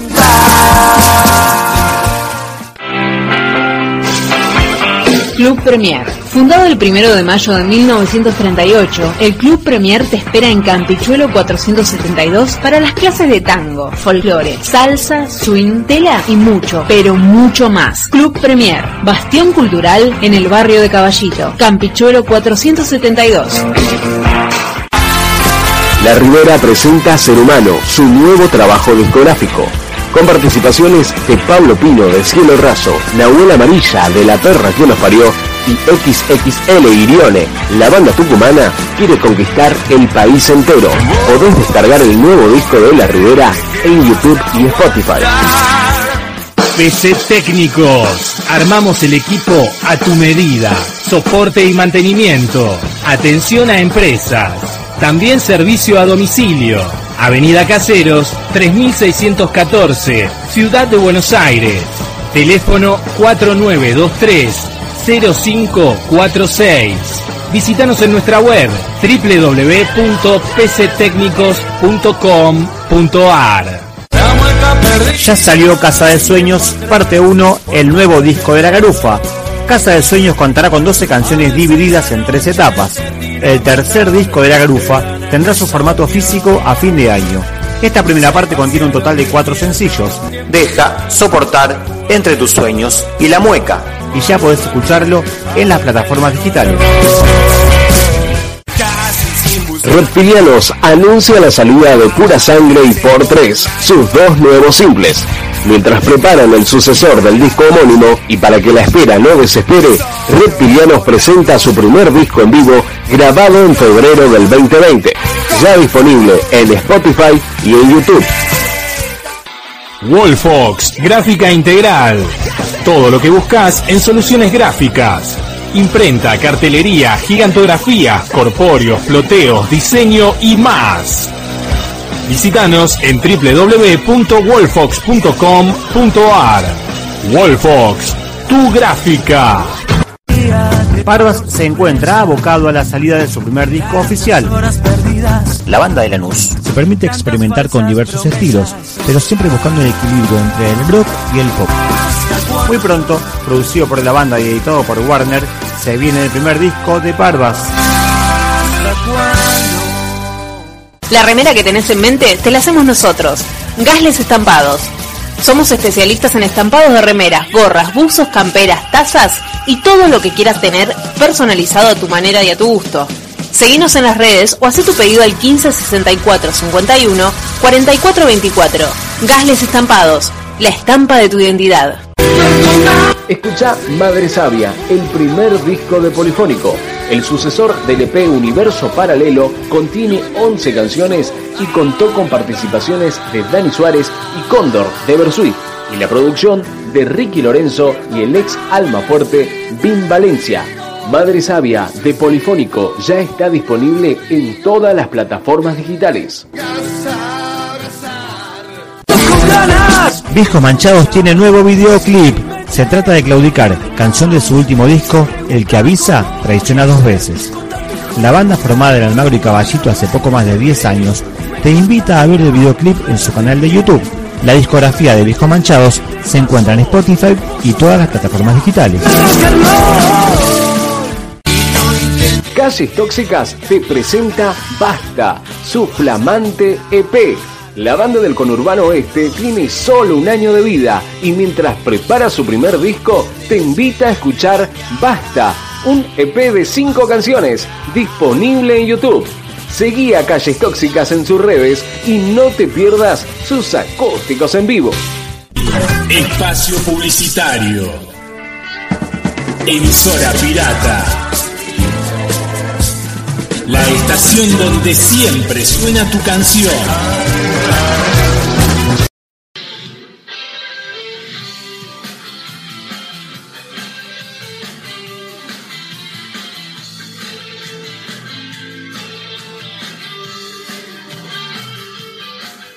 Y seguimos con más. La gente se divierte en este quinto programa ya. Como todos los jueves, estamos, le repetimos a la gente, estamos todos los jueves de 20 a 22 horas por aquí por Radio Emisora Pirata. Y quedó pendiente. Recién Lucho contaba una anécdota por el tema del día. Eh, ¿Cuál es la anécdota familiar más bizarra, más graciosa que tenés con tu familia? Le dijimos a la gente que estuve que, vaya participando, perdón, y ya se fue metiendo en el tema. Ya tuvimos varias respuestas, ahora la vamos a estar leyendo dentro de un ratito. Pero como ya la desarrolló Lucho, ahora me gustaría que, la, que nos cuente algo, Jimé. eh, a ver, que nos haga conocer alguna anécdota familiar A ver, ¿qué tenés para contarnos, Jimmy? Bueno, la verdad es que tengo muchas anécdotas, porque mi familia es muy bizarra. O sea, mi familia ya de por sí es graciosa. Es anecdótica. Es anecdótica. Como que puedes hacer una anécdota cada vez que te juntás. Eso está bueno. Qué bueno, es buenísimo. Deberíamos poner, a veces pensábamos con mis hermanas, tipo, poner una cámara y hacer como un gran hermano, pero Un tipo reality. lo gran fila sola, ¿viste? Una cosa así. como. Sería como. Yo creo que tendría mucho éxito. Igual a veces uno piensa que es gracioso su familia y en realidad capaz que no. Pero para mí es graciosa, no sé. ¿Qué sé Yo yo? tuve- es mi, yo per- tuve- mi percepción. Puede pasar. Ahí, yo estuve hablando con, con mi mamá y estábamos hablando de algunos temas. mi mamá. Mi mamito. bueno, Un beso a mi mamá. pero yo estuve hablando con mi vieja, si te gusta así. Perdón, y me, me causa mucha gracia el Lucho, me parece como un. Un, como duende. Un linchera, parece. Un duendecillo. ¿Cómo vas a decir eso en vivo? Un linchera. ¿Tenés una botella para darle? Retráctate, Así. por favor. ¿Por ¿Tenés qué un- linche? Espera, pará. Espera. ¿Tenés un cartón para Justo espera, la tinta calzones. Explícame, ¿por No, qué- ¿qué? por qué linchera linchera? no es de qué? De, de- No, pero dijiste- Ah, no. Eh, linchera no. No sé qué, a qué te Es- referís. Pero No. dijiste. Ciruja, ciruja. No, no, pará. Bueno. Ciruja, peor. Pará, ¿por qué? Cada vez peor. No, por el gorrito? por el gorrito. Ah, porque te- che, No, gente, que- les cuento que tengo un gorrito de lana puesto y Para- me dice que es de ciruja. Para los no, que no lo estaban. lindo, pero me No. hace acordar a un ciruja. A mí me hace acordar al Chompiras, al, de- al personaje de- del chavo, Junto del a la sigue, la sigue, desde el bloque anterior que estaba. Bueno, vos seguí, ¿eh? Vos seguí. A ver qué anécdota Perdón, perdón. tenés, a ver. No, perdón, ¿qué cosa estabas diciendo, Basti? Eh, ah, que estaba, que estaba hablando con mi vieja y que eso, lo que vos decías, que hay anécdotas que son graciosas para el entorno de la familia, cómo la viviste vos, Sí, tal que cual. te acordás de un momento y te cagás de risa, pero yo se las cuento a ustedes y es, una, y es una más, pero no es tan graciosa como lo que genera a uno que la vivió. Sí, es verdad. Entonces puede pasar eso. Es verdad. Por eso te digo, no sé si en realidad. Yo creo, objetivamente, que. Objetivamente no. Subjetivamente, Claro, que porque si no somos graciosos. Pero. O que mi familia es graciosa, sobre todo mi padre. Salvo que la anécdota Y pase por algún objeto. Ya la conocemos a la madre, Sí. sabemos que es A graciosa, papá, sabemos ¿lo que es quieren conocer a papá? ¿Están seguros? Ya la conocemos a Mi papá se llama Mingo, se llama Domingo, pero le dicen Mingo. Y es cuervo. un ser especial. Sí, es cuervo. Le mando un besito por el Día del Padre que ya pasó. Saludos, cuervo. Bien, también saludos a todos los padres en, en su día, que se nos pasó el saludo la otra vez. A así todos que los papaces. Hacemos mención. Sí. Bueno, nada, la historia que yo quería contar, que me parece que es bastante divertida, o por lo menos la recuerdo, la recordamos siempre con mucha, con mucha diversión. Fue una vez que estábamos en la casa de mi tío, el hermano de mi madre, mi tío Juan. eh, y mi tío siempre fue una persona eh, que cuando está como seria, viste, como que no la podés, nada lo desencaja. Entonces estábamos varios en una en, en la casa de él, mi mamá, la mujer de él, o sea, mi tía, eh, bueno, yo, no me acuerdo quién más estaba. Está muy compenetrado, digamos, en- Sí, en, su. entonces, no, y le suena el teléfono y era un familiar que le estaba contando algo trágico, tipo, no sé, tal se está por morir, tiene una Uh. enfermedad y bla, bla, bla. Entonces la cara de él, se, viste, cuando se le va deformando. Claro. Y nosotros, o sea, mi tía, mi mamá y yo, estábamos ahí en la casa tomando mate, viste, charlando. y No, no estábamos atentos a lo que el tipo. no- pero veíamos que la cara se le iba transformando. La cosa es que de repente vemos que él estaba parado, viste, esa gente que habla por teléfono caminando. Bueno, caminaba, iba, venía, iba, venía, iba, venía. Y de repente, pleno verano esto, ¿no? Viste, 40 grados, era una casa. Y vieron que en las casas hay muchas cucarachas. No sé si alguno vive en casa. Si en las casas pero- roñosas hay mucho no, en las casas. Ahí yo se viví- desquita, ahí se No, desquita Lucho. Yo viví, te está desquitando, guacho. Yo sé de ciruja, pero no tengo cucaracha. No, yo no sé si ahí donde vos vivís, querido, las cucarachas van. Pero capital. Uy, queda muy lejos para ir. Claro, es muy lejos y no salen de capital. No se animan a ir ahí. No se animan a pasar Las General Paz. cucarachas tienen miedo de que las roben donde vive Lucho. Las cucarachas son muy porteñas. Y las cucarachas, que por lo menos yo que viví en casa toda mi vida, o por lo menos tipo PH, casa PH, Sí. casa no, porque hay que ser millonario para ir en casa capital, pero en un PH, siempre había cucarachas en verano, chicos. Las cucarachas en verano relucen, salen, Sí. no así en los edificios. Son la, la estrella del verano. Pero en las casas casas hay cucarachas. Todos los que viven en casa me van a, a después decir por Instagram, van a ver que sí.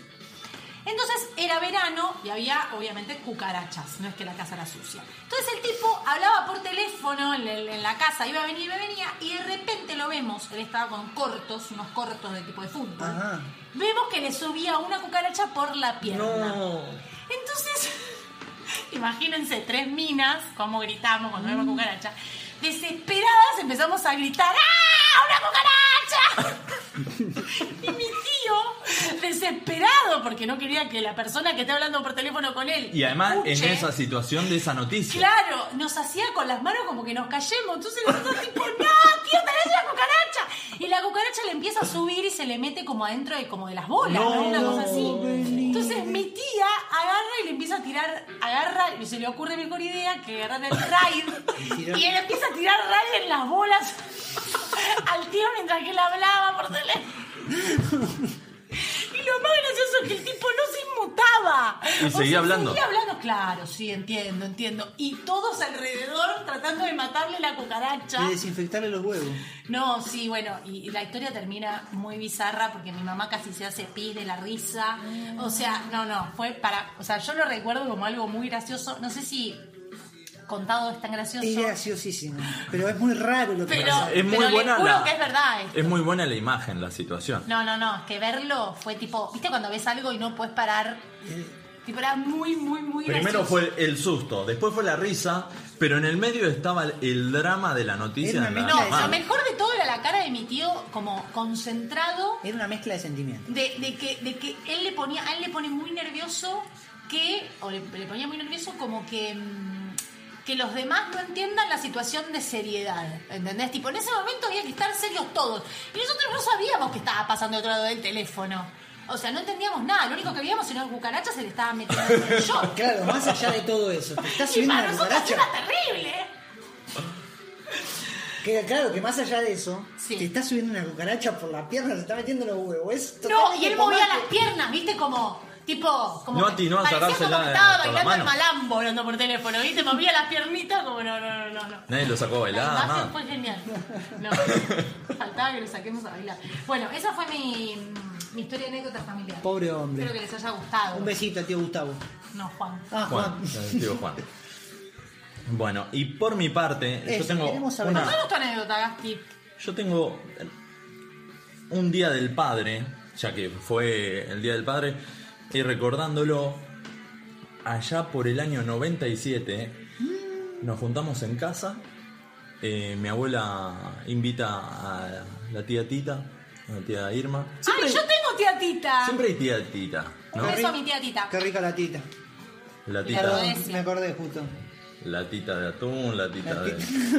La Está, tita, Caltones. La tita. estalactita. Bueno, entonces, estábamos toda la familia, va, toda la familia no, porque mi, mi abuela tuvo 14 hermanos.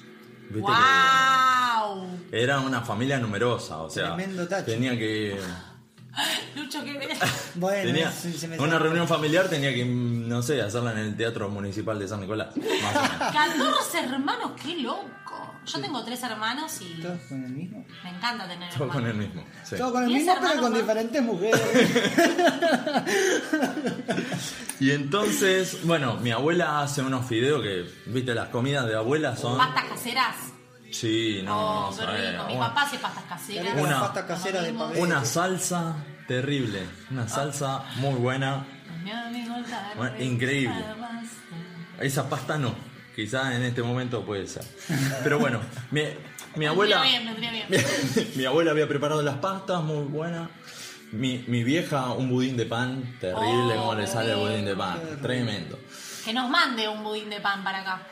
Sí, Ah, le Va a llegar hacer. medio podrido, ¿no? Desde San Nicolás. para nada. Habría que en un Uber cuando nos sale. No, un en Uber no, pero alguna encomienda Dale. puede ser. Una encomienda. Que nos mande budín de pan, ¿qué más? ¿Cómo se llamaría una encomienda? No, ¿Qué no más, sí, puede ser una encomienda, pero va a ir en. Budín de pan, ¿qué más hace bien tu mamá? Ah, hace varias comidas muy ricas. Ah, bueno, varias comidas que nos trae. No, hay, hay comida. Varias comidas que nos mande y budín de pan. Me encanta el budín de pan. Uh, qué rico. Sí, Con lo hace. leche me gusta. Con crema no. Chicos, no, no, más con dulce de leche, sí. Yo les aclaro que el budín de pan es pan viejo mojado en leche. ¿eh? Sí. Ah, pero no, puede ser pan nuevo también. O el flan, el flan me gusta también. Bueno, seguí contándonos, perdón. Nos fuimos, nos fuimos. Bueno, y eh, entonces estaba toda la, la mesa armada, el mantelito, viste, siempre bien, bien, bien armado. Y eh, al margen, siempre con, con mi hermana y con mi viejo, los tres, somos de joder mucho, hacer esa joda de bien de Tipo las jodas de Lucho de que te ahogabas. No, en el extremo no. Ah. Pero somos de, de joder un poco. Chicos, Y pará, bueno, quiero aclarar, yo mejoré, ¿eh? Ya no hago esas cosas. Buah, no sé, no sé cuánto.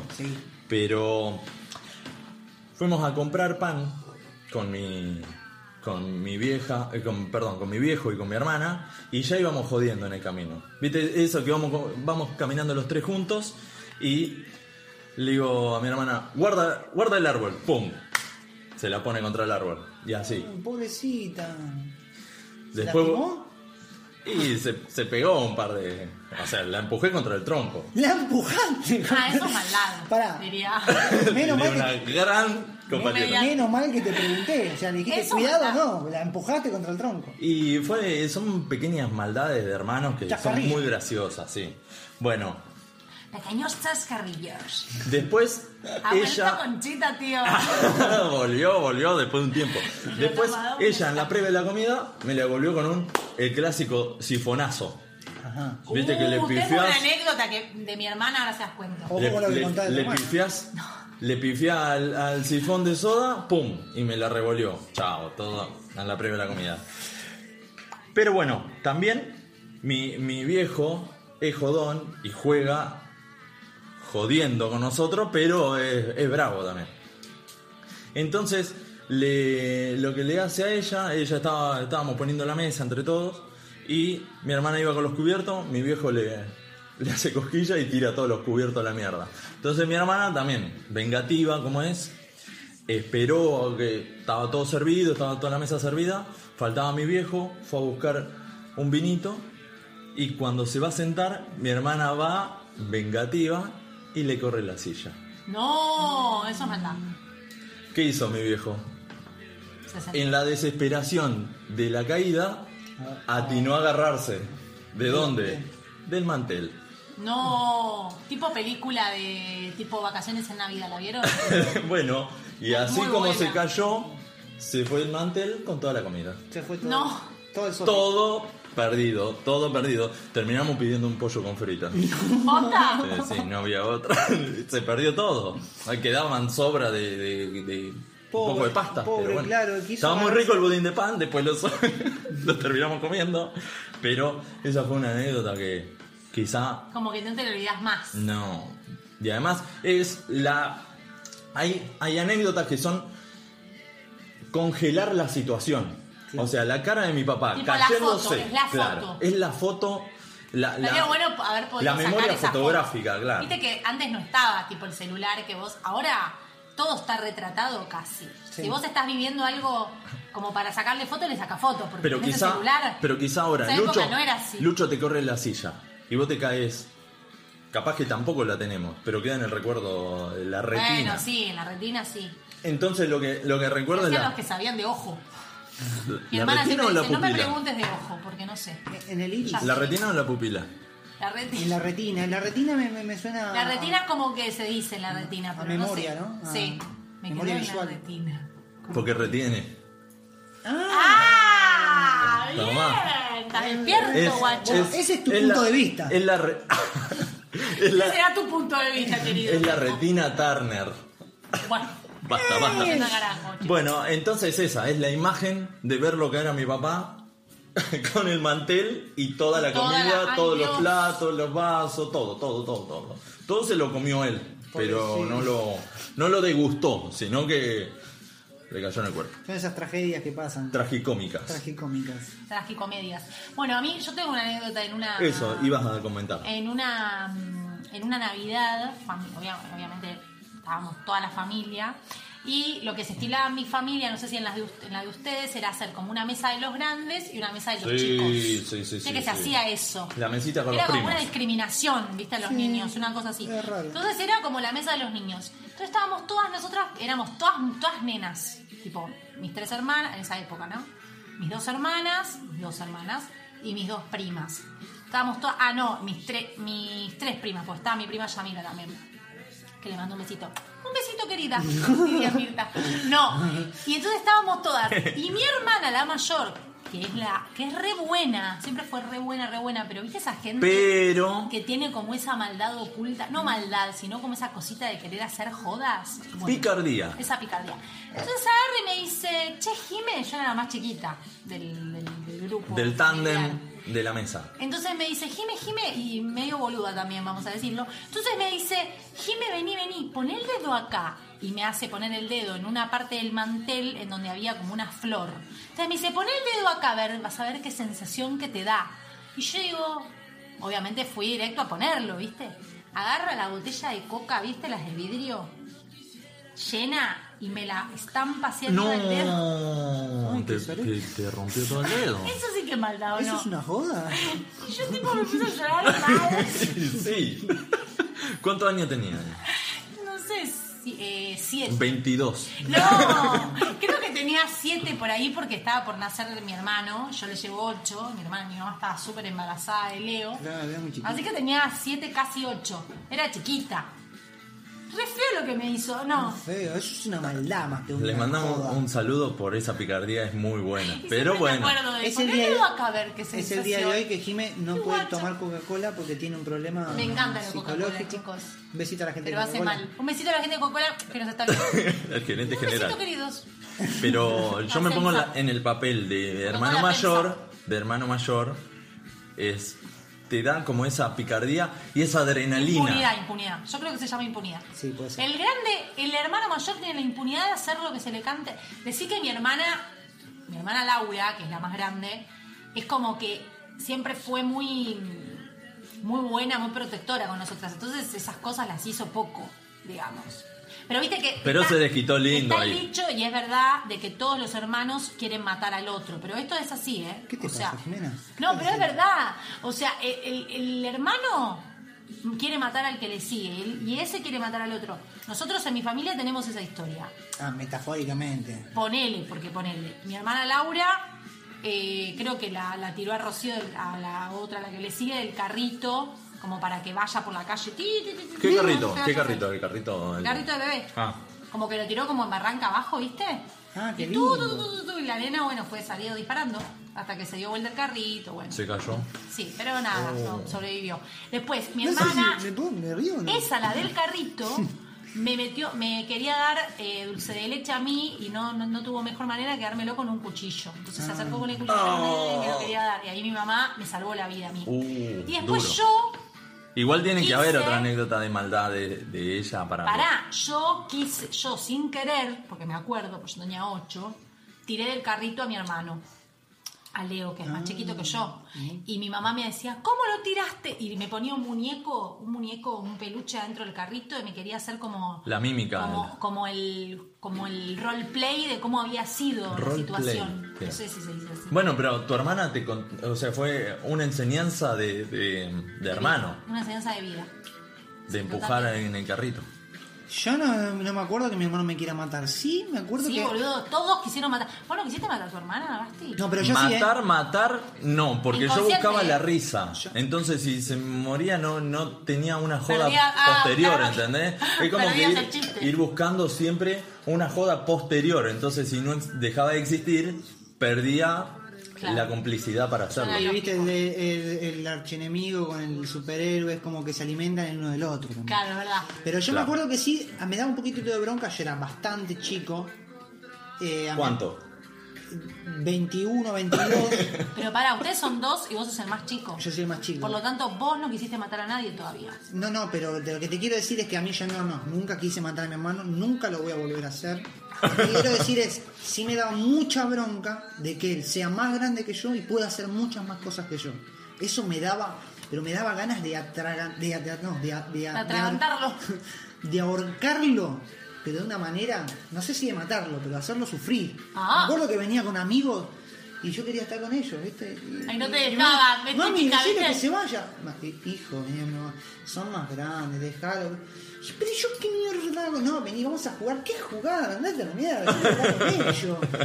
¿Viste? Bueno, esa, me acuerdo de esa sensación. Esa sensación me acuerdo. Ay, sí. O ya había un momento que ellos me dejaban disfrutar, ¿viste? Con ellos. Pero había una parte en la que yo me tenía que ir. Sí, sí, sí. No sé qué es como que en un momento te molesta el chiquito. Eh, Llegó hasta acá el momento de Sí. tu parte. Ahora déjanos solo. Correcto. Claro. Bueno, bueno, mamá, llévatelo, Bueno, dale, ya está, llévatelo. Claro, tipo, se viene el horario de protección menor, una Sí, cosa sí, así, sí, ¿no? tal cual, tal cual. Es como que el menor se quiere integrar y no hay lugar para ello. Entonces, chao, tómatela. Sí. Yo me acuerdo, vos que nombraste la Navidad, está el típico caso de el fumador que prende el petardo, el cohete. Mi viejo en su momento estaba con, Pero con ¿por un qué el tío. fumador? Y porque es que te aquí la cuestión. Es que te, ¿No es este aquí? este aquí. Este aquí, bueno, le metí un qué. Es que te, es que, Es que este aquí, Es hágate, hágate aquí, es de chino. No hay que claro, porque él es Pérez NG, viene de allá. Ah, porque es chinito. Tiene las raíces. Bueno. Es que este aquí. No, que mi viejo estaba fumando junto con mi tío, estaban tirando Ay, petardo no en me el. gustan los cohetes. Siempre había problemas. Alguien se quemaba. Y encima antes quemado. había unos petardos que eran terribles, unas No, se sí, llamaban baterías, que Sí, eran no. las baterías, ¿te acordás? Terrible, Uh, la guita que se gastaban lo que explotaban en, eso. en cohetes. Los Miguelitos, lo que sonaban los Bueno, Miguelitos. y entonces mi viejo fumaba y mientras tenía el pucho prendido iba prendiendo lo- los cohetes. Claro. Tuc, y, prendía Dios. y chau. Y, y tiraba y explotaba y, y- sismo 4.2 en el calarrecho, más o menos, Dios. era zarpado. Y en una, ¿qué hace? ¿Pero a vos te gustaba? No, no era tan amigo de los cohetes. Después tuvimos un par de diferencias Se y, pelearon. y nos amigamos. Bueno, fue un tema de relación. Pero él siempre se, Se ocupaba. se de eso. ocupaba de- del tema Claro. pirotecnia. Y en- entonces estaba tirando cohete y fumaba.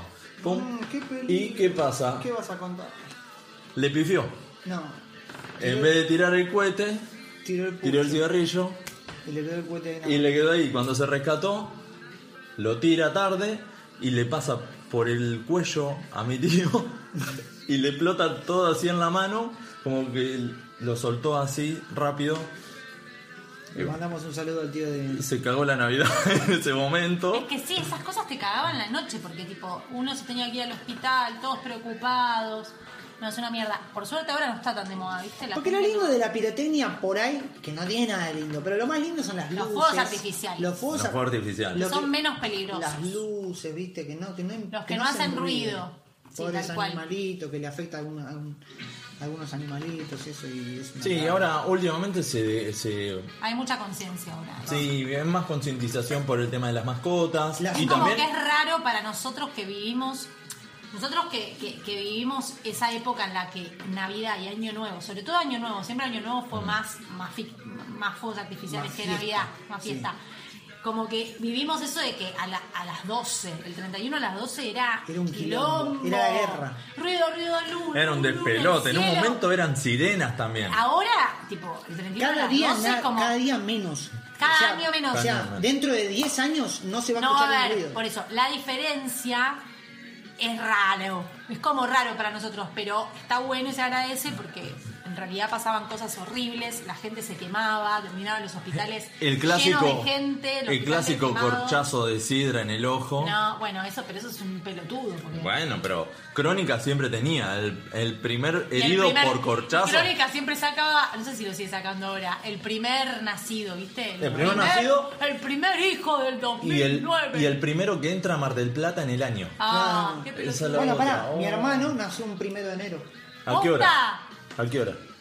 No me acuerdo, yo no existía, Claro. tarado y el claro.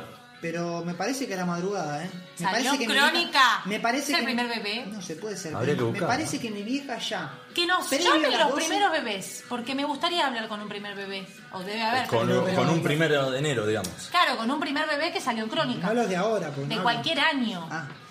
no, No, pero boludo. mi Y vieja falta ya- todavía para que salga. yo me, me con- me- creo que me contó mi O si no, hay que hacer alguien que se ocupe, que quiera tener hijos, de hacer un bebé para que nazca más o menos esa fecha. Puede ser, puede ser. Puede ser. Qué Que qué complicado pensar a ver a qué. eh, eh, mira, me gustaría que nuestro bebé nazca el. Bueno, si con la cesárea se puede. Eh, bueno, puede ser. Chiquillas al decir. No, pero tampoco es que decís, che, doctor, quiero tener tal día porque el día anterior este, me hago las uñas. No. El doctor te Me dice. hago "No". las uñas. La- Me hago la manicure. No, no, que mi vieja ya estaba internada antes de las 12, me parece. Ah, bien. O sea que lo tuvo al otro día primero. Pero nosotros siempre brindamos y lo primero que decimos en mi familia es Feliz cumple. eh, feliz cumple Alfred. Ah, claro. Cumple Eh, Alfred. Feliz, feliz cumple Alfred, feliz año nuevo. ¿Me entendés? Entonces después de las 12 siempre la casa de mi viejo, porque siempre la festejamos ahí, se convierte en una mega fiesta porque bien, después de brindar con todas las familias, qué sé yo, Ah, me gusta, está vienen bueno. todos y se arma una joda. Debe estar bueno cumplir ese día, porque es como que toda la gente está. Como que se suma. está. Se suma Claro. a los festejos Sí. y dale Está que bueno, va. está bueno. Todos tienen. Yo, yo cumplo cerca de Navidad y hay veces que son contraproducentes, o para bien o para mal. Hubo una fecha que yo cumplí 30 años, un lunes, y digo, bueno, el fin de semana hago la joda. El fin de semana fue Navidad, Claro. no había nadie.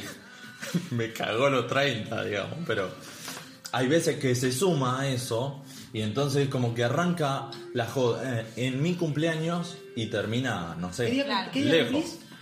19 de diciembre, ¿Qué, qué signo? Sagitario. Ah, Nos caemos todos de orto. Ya. sí, Está pasando, está pasando. Igual se notaba. Sí, se nota. Pero se como que Se nota mucho que es Sagitario. Es muy Pero Sagitario, Basti. Muy veces Sagitario. Muy Sagitario. Muy, muy, muy. Muy Sagitario. ¿Qué más le falta decir muy? Es Sagitario hasta las Las pelotas. pelotas, coño. Hasta los cojones, tío. Pero No me toques los cojones, tío. hubo, hubo cumpleaños míos, generalmente cuando era más pendejo, que la joda arrancaba. En mi cumpleaños, Cuando eras pendejo. Sí, sí, a- Ya no lo sos. hasta hace dos meses. no hace dos meses. Y terminaba más lejos. En Semana Santa, ponele. Ah, bueno. No, tanto no. Enfiestadísimo. Serían de joda. Pero es una, es una linda fecha para cumplir. ¿Qué sé yo? ah, A mí me para re gustaría, tipo, cumplir en, en verano. ¿Querés que lo corramos a Bueno, yo tengo un amigo, posta, es re loco esto. un amigo posta o un amigo imaginario? No, un amigo, un amigo real, Ah. Machi, que le mando un beso. Eh, no creo que me esté Un escuchando. besito, querido. ¿Cómo? Un besito querido. un besito querido, espero que me estés escuchando. Músico, bajista, capo, capo mal, profe también de bajo. Eh, un amigo de toda la vida. Que eh, en realidad él se llama Sacha, pero bueno, le decimos Machi. ¿Cómo se llama? Sacha, El nombre es Sacha. Sacha. ¿Con, con S o con Z? con S. Perdón, el apellido Sacha. No, no, el nombre es Sacha. Se llama Sacha, ¿Qué? mi amigo. Pero pará. El nombre Uy, qué pesado. y el apellido qué es? Se llama Sacha Gabriel, ¿lo digo todo Sacha Gabriel Capusta? ¿Qué es Sacha? ¿Eh? ¿Qué, qué, qué? Es de acá, es nuestro. Ah, Es nuestro, es argentino, es importado acá de Argentina. Hola, te presento a Pablo Martínez Sacha. Sí, no, bueno, le decimos Machi. Machi. Toda la Peor, vida. peor todavía. Le pusieron Sacha porque no eh, le querían poner Machi, pero no estaba Machi en el listado de los nombres. En esa época no se podía, tiene mi edad. Y él no, po- no, no ¿Y po- Sacha estaba? no podía ponerle Machi porque no estaba en el docu- no estaba en el en esa época no le podías poner cualquier nombre. Claro. Ahora vas al registro y le puedes poner culo al pibe si querés. Uh. O le puedes poner servilleta, pedo, no sé, lo que se te cante, le, le puedes poner. Bueno, Entonces, los padres fueron y le dijeron, quiero poner Machi. Ah, no está Machi. Están todos estos nombres, fíjate cuál te gusta. Y estaba Sacha, y como también es con ch, bueno, no sé, le pusieron Machi, qué sé yo. No Claro. sé, tiene que ver con Sacha. era el Chapulín Colorado. La cosa, me, me va a matar Machi que estoy contando su historia de vida. Bueno, la cosa es que Machi durante muchos años nos... eh, nos no- o sea, siempre festejamos su cumpleaños en diciembre, toda la vida, históricamente, era, llegaba a diciembre y festejábamos su cumpleaños. Y muy de grande nos enteramos que en realidad cumplía en mayo. Ah, un fenómeno. ¿Cómo es el o sea, el tipo propuso su cumpleaños cuando más le, le gustaba, Sí, ¿no? sí, sí, sí, sí. Y bueno, Fiel a hace su eso nombre, también. Raro, fiel a su nombre. Pero pará, ¿cuándo, ¿cuándo cumple realmente? Él ¿Cuándo cumple nació? el 11 de mayo, dos días antes que yo. ¿Y cuándo lo festejaba? En, no sé, el algo de diciembre, no me acuerdo, el 6 de diciembre, 7 de diciembre. Ay, cuando a él le importaba. El 12, no él me acuerdo. joda, él quería joda. No, pero, pero. Era ansioso. No, bueno, supongo que tiene una historia. De O le costaba, hizo. o le costaba organizar su cumpleaños. Quizá cumplía el 11 de mayo y hasta que organizaba todo el cumpleaños se le hacía de diciembre. No, no, hay una historia, pero bueno, la, la tiene que contar a él, no la sé. No, no, no, pero ahora nos dejás con la intriga de Saya. Bueno, la, la próxima lo llamamos. Lo llamamos, cuente- lo llamamos, que nos toque un poco un par de temas y de paso que nos Pero pará, cuente. a todo esto, ¿vos, vos ibas a la escuela con él o no? No, no, no, no. ¿Y en la escuela Es festejaba? amigo del barrio. En la escuela, él. ¿Festejaba el cumpleaños en mayo o en diciembre? No sé, en la escuela. Le podemos preguntar. No, lo vamos no, a llamar yo hablé una vez hablé con la hermana y me dijo que ella tampoco sabía, o sea, en la casa él le festejaban el cumpleaños el día que Él era. quería ser de Sagitario. para mí. Claro, él quería ser de Sagitario. Y él festejaba en diciembre. Festejaba en diciembre y nosotros siempre le festejábamos. Hasta que en un momento, yo como cumplí, también cumplo, yo cumplo el 13 de mayo, una vez me dijo, me dice, che, mirá, yo cumplo dos días antes que vos. No me estás jodiendo, si vos cumplís en diciembre. No, no, yo cumplo de verdad, cumplo dos días antes que vos. Claro, te echamos Y bueno, ahí empezamos a festejar juntos el cumpleaños, no, todo muy gracioso, chicos. Si quieren historias bizarras, tengo cantidad. Tengo una preguntita. Vos, A ver. eh, Jimé, que nombraste la escuela. ¿Escuela pública o privada? Yo fui a muchas escuelas. Fui a escuela pública, Escuela nocturna. fui hasta tercer grado a escuela pública, escuela Niñas de Ayohuma, en Parque Chacabuco. Ayohuma. Gran escuela, sí. Número número 7 de distrito escolar 8 creo que es. De Ayohuma. Toma. Después me pasé a una escuela semi privada que se llamaba Nuestra Señora Luján de San José de Flores, todo en capital. Y después me pasé al Excelsior y ahí hice toda mi. A partir de quinto grado en adelante hasta Privado. quinto año. Privada, pero no privada, ¿viste? Subvencionada. Claro, ¿Con sí. guardapolvo o con uniforme? O Con- uniforme. ahí con uniforme. Y, y antes todo con Con guardapolvo. guardapolvo. ¿Vos? ¿Ustedes? No, yo hice. eh, cuando estaba en el penal. No, no, mentira. No, no. Yo lo hice. La prim, el jardín. Todo eso, eso el Bueno, barrio pero el jardín- Somisa. No, el jardín lo hice bien. Ah. ¿Hiciste jardín? Terminé a los 12. Qué dado el tipo, ¿no? Le costaba. Me gustaba, complicó. me gustaba el jardín. Entonces era un apasionado por, por la enseñanza. ¿Los inicial. bloques o la casita? Yo iba también a los bloques. El arenero. ¿El arenero? Sí. Mucho No, piojo, mucho los piojo, bloques. Mucho piojo en el Estaban los bloques. Te viste que era como que la casita era de la nena. Y, y no sé si tenían la casita ustedes en, en el jardín. Mm, no estaban los sectores, estaban en ese momento era todo muy machista. Entonces estaba la casita que tenía cocina para limpiar y qué sé yo, claro, la mina lo único que servía para limpiar. Y después el tipo tenía los bloques, tenías otras cosas. Y el tipo lo único que servía para trabajar. Y él iba a los bloques. Y él iba a los bloques y la nena iba a la casita. Y yo, que eh, me iba todo, iba a los bloques, iba a la casita, iba Para como un poco lados. para todos lados. Era un multifunción. y había jardín. un nene. Ella ya era una adelantada. Yo era adelantada. Y había un nene en particular que venía a la casita y, no, y lo miraban mal los demás nenes, como diciendo, ah, ¿qué te pasa vos? No, ¿Sos cap- Ricky Martin? No, no, no, no. Ricky Martin. Pablo Alborán. ¿viste ¿Qué sos, Pablo Alborán? ¿Qué, No. sos? ¿Qué te gusta cocinar, puto? ¡No! Era como eso, ¿viste? Ah, sí, ya era el límite. Claro, era como, eh, ¿te gusta cocinar? Claro, ¿qué te pasa del otro bando? Claro, ¿qué vas a pasar de otro bando? No, capaz que el tipo era un pillo y quería estar entre las chicas. eso. Yo Oh, hoy te es digo. mismo, va. hoy, hoy elegiría estar en la casita, te digo. Sí, sí, la casita siempre, Hay, llama. hay varios adelantados en ese sentido. sí. Siempre llama a la casita. No, yo siempre el, el arenero. El anime. Donde estábamos ahí jugando. Sí. Nos juntábamos con un amigo que era tan. En Pero eso en San. Nicolás, porque donde yo estaba no había arenero. Yo sí, yo sí tenía arenero. Sí. Ahora les cuento. Capaz que en provincia de Buenos Aires sí. Era el arenero. Era muy bueno. Pero después. ¿Qué, fui a la- ¿Era privado o público el jardín? No, público, público. Público. Ah. Todo público, Después Sí. pasaste a la primaria. Después pasé a la primaria, que fue al- que está al lado. pero es misma escuela. La escuela número 30. No, el jardín es el 901. Pública. Pero no sé si. Sí, son diferentes, pero están uno al lado del otro. Qué lindo el guardapolvo, a mí me encanta el guardapolvo. Gusta El guardapolvo. El uniforme. El uniforme es un Sí, embole. sí. Y después me pasé enfrente, que era la, la escuela técnica privada de fábrica, se le dice que era de Siderar, pero después se, se hizo pública. Eh, o sea, antes era privada, ahora es pública. Y eh, después me cambié al colegio Don Bosco, ahí en San Nicolás. Ay, mi hermano iba al Don Bosco, pero de acá. Y sí. Pará, ya donde Sería muy raro que vaya al colegio Don Bosco de San Nicolás. Hay muchos Le colegios quedaba de re Boscos. lejos. Tesoro de Dios que tengo todos los días. Pobrecito. No, iba, él iba al Sanfra, que en realidad es de, la de los Es de, de- de lo- Los curas. al San Francisco, claro, de los curas de Don Bosco, Bien. creo, algo así. Y. No, lo que pasa que, eh, claro, el, el secundario fue en la PF, que era esta, y el Don Bosco. Pues después me cambié porque ya no. No perfilaba para ese lado de, de ingeniero, digamos. Ah, bien. Y ahí sí tenía. Tenía un informe. Sí, teníamos un buzo. Y después un jean, así ¿Un nomás. para Después, hacía frío? A lo último, a lo último, Un ¿viste? buzo aleatorio. ¿Viste? En, el último año va como querés. Había que ponerse buzo el que quieras. Gap. El, el último año vas como querés, O sea, los hacía- días que querés. Hacía frío y vos te tenías Bueno, que en mi escuela había un tema con el uniforme, porque nosotros teníamos un uniforme que hasta ponerle, no sé, que yo fui a tercero o cuarto año, era con pollera, tipo pollera, viste, tablitas gris. Velador. No. No. Pollera tipo pasión de sábado.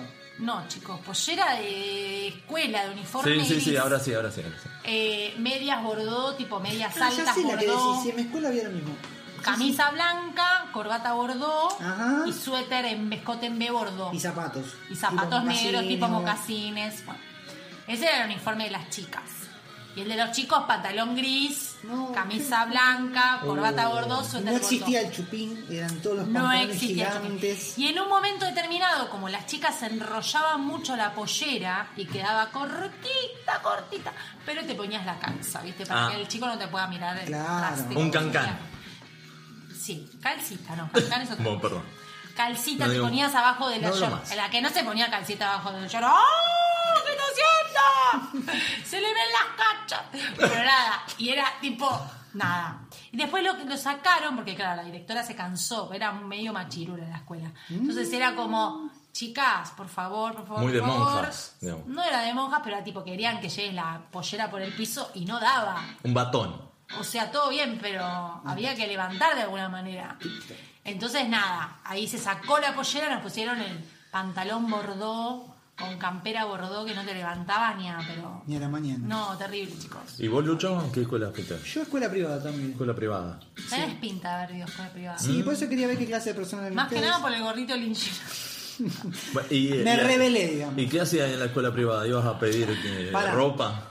Claro, claro. No, yo eh, hice todo mi eh, jardín, primaria y secundaria, con, perdón, primaria y secundaria. La secundaria la hiciste, ¿estás sí, seguro? Sí, la hice.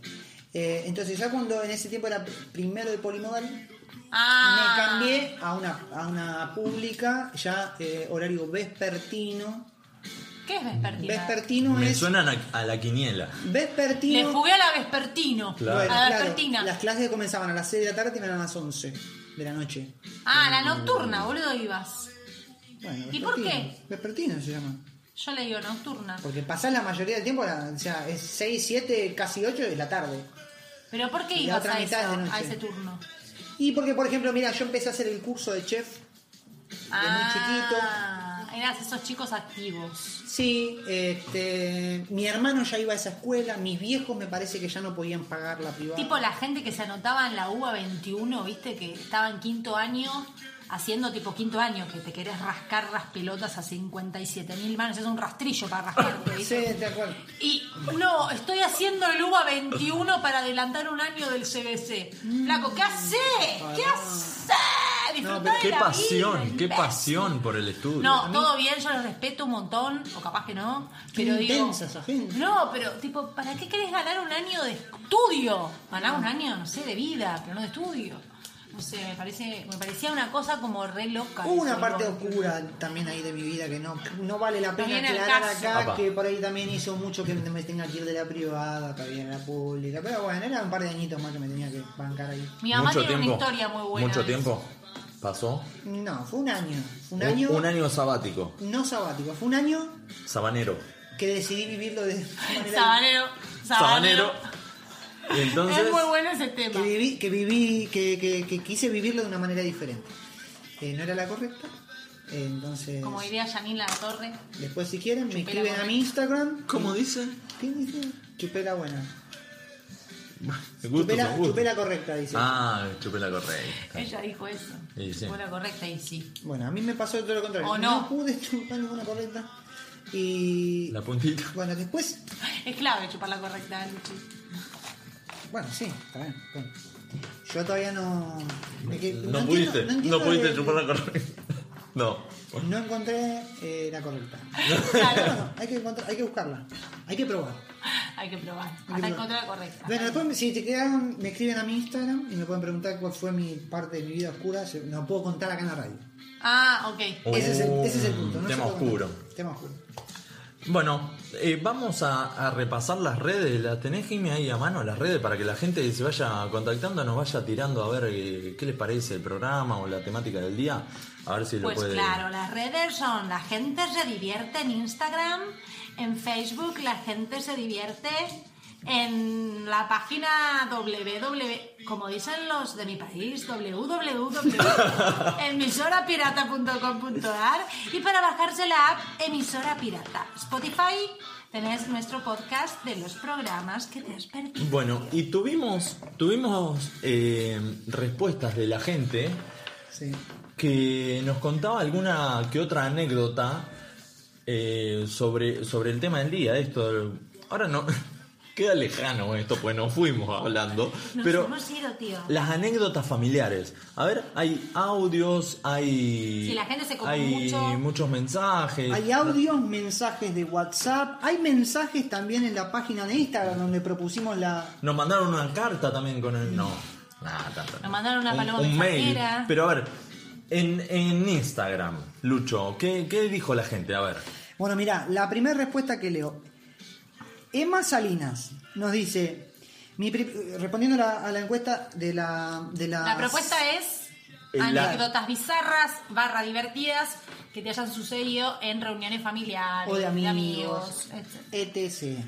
Dice, mi primito de 8 años y 10 años contando cómo habían encontrado a sus padres teniendo relaciones. No, bueno. Uh, durísimo. Momento incómodo también. Y un quiebre en tu vida. Sí. Si te pasa eso, Es una antes y un después, ¿no? Ver a tu papá ahí arriba de tu mamá es como fra- te, te deja frágil. ¿Les pasó? No, no, No. no, creo que no. Creo que no. ¿A vos te pasó?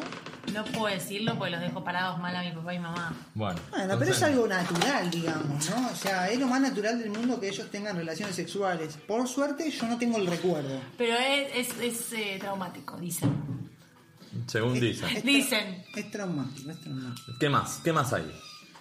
Y los nombres, ¿viste? Los nombres me resultan Eh, difíciles. No lo lea, vos, no vos lo estás lea. con el, con el guion bajo, con los No, arrobas. por ejemplo, punto, pero, pero, punto, por ejemplo, esta, esta, chica, esta chica sí que dice Irinang, Irinang 96. Bueno, Bien. está bien. Dice, la Navidad en la que apareció Papá Noel en pedo y se cayó del techo. No, No.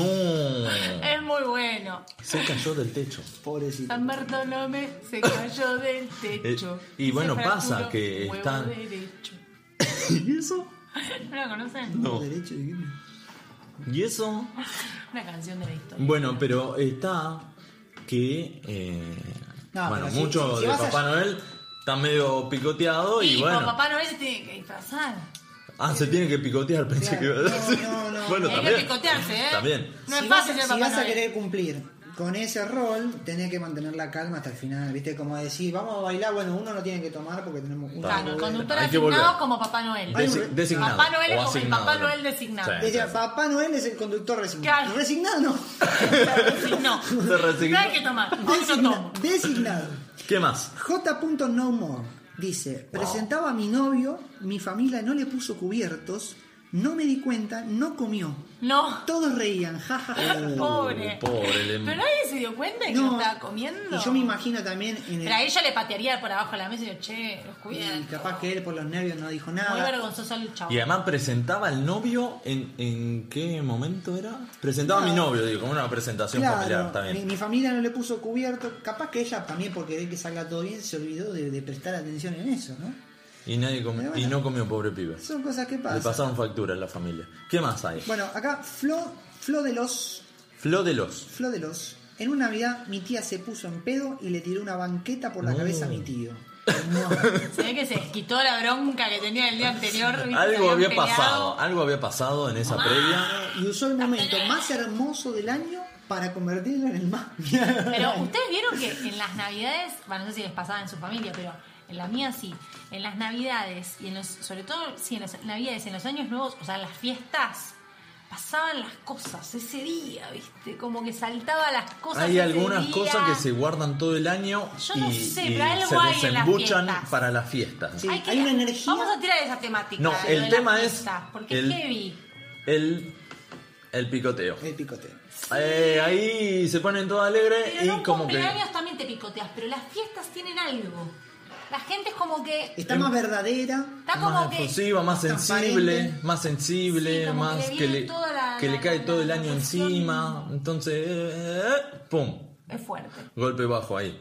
¿Qué? Tengo otra, más. tengo otra, esto nos llegó este, vía WhatsApp. Bien. Este, un relato que dice lo siguiente: En año nuevo del 2018, con mi familia nos enteramos que mi primo, el cual tiene 34 años, no se llamaba como creíamos. Wow, Es tipo la historia de Machi. claro. Claro, algo así. Todos le, di- todos le dijimos, toda la vida, perdón, toda la vida le dijimos Pedro, cuenta. Y en realidad se llamaba Héctor. No, no, no, no, no. rara, ¿no? Es excelente. Pero esas historias son reales, ¿eh? Sí, hay muchos, no hay es muchos que es mentira. Pero escuchá por qué. Es Él creía que se lo decíamos de una manera cariñosa porque el abuelo se llamaba así. No recuerdo por qué salió la charla, pero fue muy gracioso enterarnos la verdad para ambas partes. Qué No. locura. Y además se llamaba Héctor y se puso Pedro. Es muy loco. Qué, lo- qué locura. Tengo otra. ¿Qué más? Tengo otra. Año nuevo. Bien. Tenía unos 7 u 8 años. Mi mejor amigo era fanático de tirar pirotecnia. Toda la familia cenando en el fondo. Época donde nos juntábamos con abuelos, tíos, primos, fiesta total, terribles recuerdos de esas épocas. Después fueron muriendo todos de a poco, dice. Sí, sí. Ay. Pasa, pasa. Lloro. Pobrecito. No, no, no, No sentido. eh, no, no, no, no, no, no, no. Vamos con mi amigo a la terraza con la intención de sorprender a la familia tirando una canita voladora, ¿no? Subimos, la encendemos y en vez de salir para arriba sale hacia el patio y le pega en el pecho una de mis primas. Gritos, locura, desesperación. Cuando mi vieja se ve que era yo, no me daban las patas para correr. Alta paliza me comí. Pobre. Pobre. La ligó, la ligó no sin fue a querer. propósito. Y Eso además, es re feo que te pase. la ligó por el otro. Sí, sí, Pobre. sí, sí. Después hay algo más, ¿no? Tenemos audios. A ver, ¿Quieren escuchar algún audio? A ver, decí. Ba- bájame la música. A ver, a ver qué escucha dice. con atención. Sí, una vez estábamos comiendo en la casa de mi hermana y había un comensal nuevo que nunca habíamos visto, un chico llamado Felipe, un amigo de mi hermana. Y estábamos, nosotros somos o sea, bastante de gritar en la mesa, gritarnos bien, de contar anécdotas, esas cosas.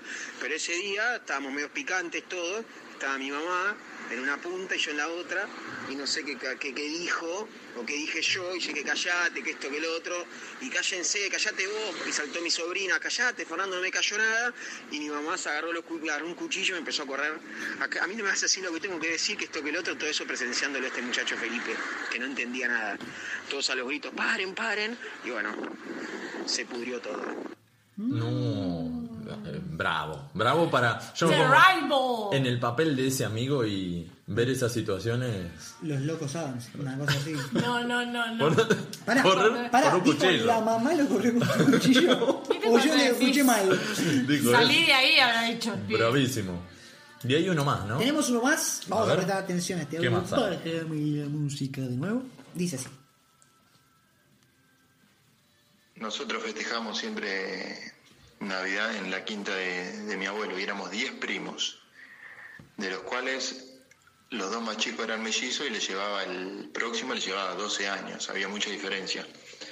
Y una Navidad no teníamos quien se vista de Papá Noel y fue bueno, mi hermano Federico se viste de Papá Noel, mide unos 60, lo agarra un viento en contra y lo vuela. Lo tuvimos que llenar de almohadones, todo. Y resulta que llegaron las 12 y los primos se habían copeteado un poco. Lo cagamos a trompada, Papá Noel.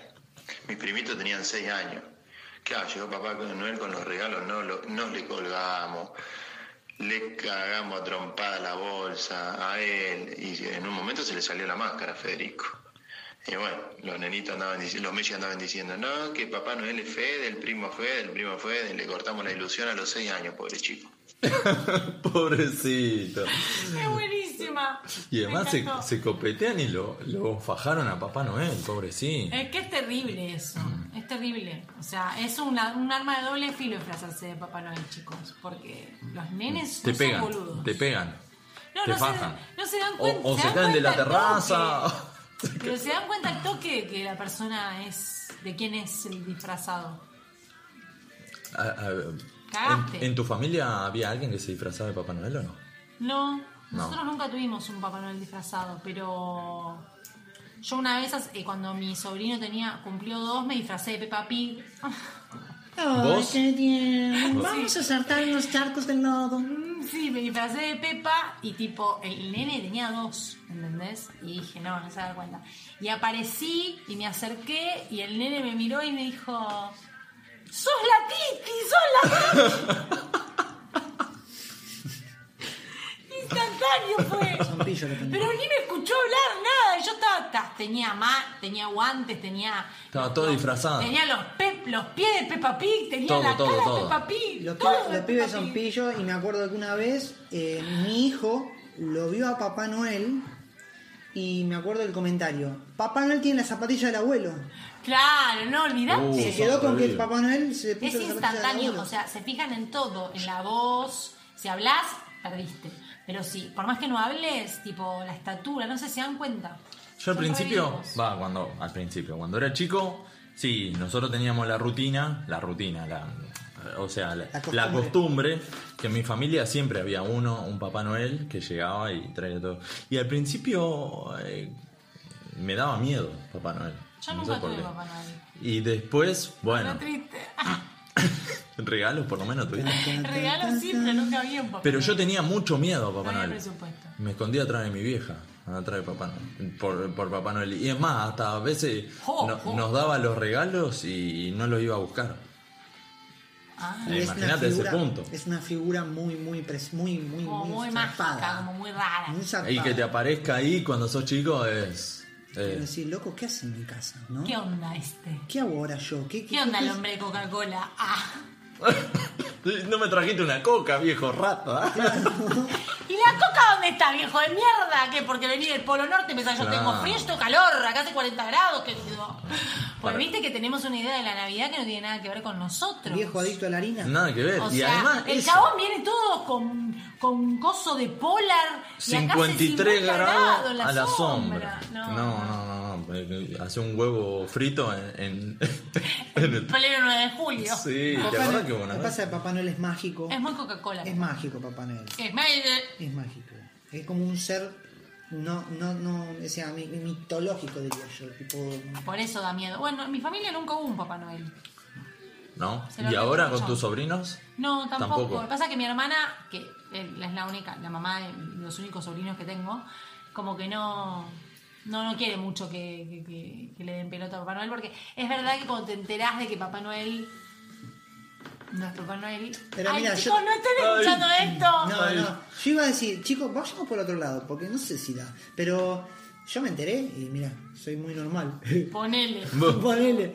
Todos somos normales. No, es como que que los chicos feo. dicen, no juegues con armas, porque si no. porque Cuando si no, te, cuando te enterás de que Papá Noel es Papá Noel, no te Se te cae una ilusión. No, te gusta, Se está- te- no está bueno decir, che, me tomaron de boludo durante cuántos Cuando te enterás que Papá Noel es eso, Te haces el boludo. vos ya tenés una duda. Igual te haces el boludo, porque, Tenés ay, sigo creyendo. Yo tenía una prima que decía, tenía 20 y decía, yo sigo creyendo en Papá Noel porque le convenía, ¿viste? Claro. La piba seguía creyendo, todo le regalaban porque seguía creyendo. La boluda que ya no creía más, no le regalaban más nada. No, era negocio. a mí me pasaban factura en algún momento también. Al cumplir cerca de Navidad, Bueno, vos era cagaste, el regalo de cumpleaños, Navidad y todo, todo. junto, y sí. Chao. Olvidate. Al principio estaba todo bien, cuando sos chiquito, dale que va. Ya después, Ya no es negocio. ya después tenés Cumplir en 28 diciembre. y seguís pidiendo regalos y no. Bueno, no, llega un momento que tenés que cortar esa parte. No, los regalos de Navidad hay que, hay que hacerlos. Por lo menos nosotros ahora en mi familia hacemos tipo el, el amigo invisible. Ay, qué lindo. Sí, nosotros también adoptamos esa. Y Porque si no es una locura. Adoptamos, adoptamos un Papá Qué Noelito. lindo. Un Papá Noel Noelito. Pepe. Adoptamos. Adoc, eh, es la docta, es lo que deja. Pero bueno, vamos, ya se nos, Se nos fue a la mierda. No, no, no, Nah, puede ser. Poster. Es tremendo. No puede ser. tremendo. Posterovich. No quiero, no quiero, no quiero. Posterovich. Se nos fue a la mierda el programa. No me digáis, tío. que Lamentablemente Estamos se- terminando este programón. Volvió, volvió Conchita. Queremos decir a Que la he gente quedado que. flipando, tío. Con este programa estoy como que necesito dos horas de programa más. Le, le agradecemos a la gente que votó para que Jime haga de Conchita. Y fue un amplio porcentaje. Hoy fue la prenda de ella. Sí, Igual el próximo programa, si quieren, me sumo un poco más de tiempo. Pasa que hoy estuvo un invitado y bueno, se ha complicado. Vosotros están con otras cuestiones y bueno, nada de eso. Se argentinizó por momentos Conchita y bueno, No, Me no, da morbo. Conchita. Yo siempre soy del mismo, del mismo lugar. de la misma nacionalidad. Por momentos invito a, a Jimena, que por eso estoy aburrida. Ah, para que no quede ahí colgada. Que no quede desplazada, porque esa vez, pobre, tienen unos problemas de personalidad. Se le va, se le va. Por momentos se le va y no quiero que se sienta mal, tío. Pero puede pasar, puede pasar. Así Pero hay que que cuidarla, tío, porque esa es muy sensible. Yo soy un poco más fuerte, la cuido. hay que contenerla, hay que contenerla porque hay no que se puede. contenerla, tío. Yo me he criado en las Españas, es otro, es otro, es otro país, En las mucho más Asturias. fuerte. Acá en Argentina la gente es muy sensible, va a terapia. ¿Y allá no? En España no, la gente no va a terapia, es rarísimo. ¿A dónde Acá va? La gente se pregunta todo, se pregunta por qué, por qué, por qué me pasa esto. ¿Y allá no? No, esa la gente va, se va de copas y listo, ¿sabes? Es más liberal, digamos. Escuché algo sobre eso, ¿eh? Sí, sí, es Está más como- resuelta. Acá no, todo, todo, Se está todo. el Todo es racionable, tío. No se fue para, para el DF. Es que Conchita ha estado en el DF hace poco. Es una persona muy viajada, Estuvo en Conchita. Cancún, amigo, y vio el chavo. Conchita estuvo con el Chompiras. Y ahí se le pegó. Se le fue, se le fue, cruzó ahí. Bueno, tío, esto Y bueno, Es pero muy viajada, es muy Las viajada. personas viajadas les pasa eso. Eh, sí. pasa, Se les pega eh, todo el tiempo la se- tonada. se le pasa. Pero bueno, vamos, vamos. Lamentablemente tenemos que cerrar el programa, porque si no, o le pedimos otra hora acá al están operador. echando directamente. Sí, sí, están barriendo, me están barriendo. Y, y, y acá Lucho sigue juntando cartones, ¿no? Sigue haciendo. Nos están barriendo los pies, tío. No, pero para, este gorrito tienen que mostrarlo tipo en una historia, me tienen que mostrarlo, a la gente una- me lo banca. Subiremos una foto si vosotros estás de acuerdo, en la cual eh, Lucho va a mostrar su Luchito está atuendo. con su mm, gorrito. Pero lo que En la me dijo ciruja, no lo puedo creer. Ahí va, ¿no? Ciruja con mucha onda. Yo dije, estoy re fachero, no, ahorita me dijo ciruja. Menos mal. Son puntos de vista. Son puntos de vista. Como es, queda en la retina o en la pupila o desasnes no. Metí muchas heces. Sí, sí. No. Desasnesnos. ¿Cómo? Desas, desasnesnos. De. Bueno, vamos terminando este quinto programa de La Gente Se Divierte. Oh. Así que le pedimos a, a todos que estén prendidos a partir del jueves que viene, a partir de las 20, hon- 20 horas, así 20 digo, horas. vayan sintonizando la emisora pirata y estén atentos a partir de las 8 de la noche cuando todos juntos digamos La gente se divierte. Chao.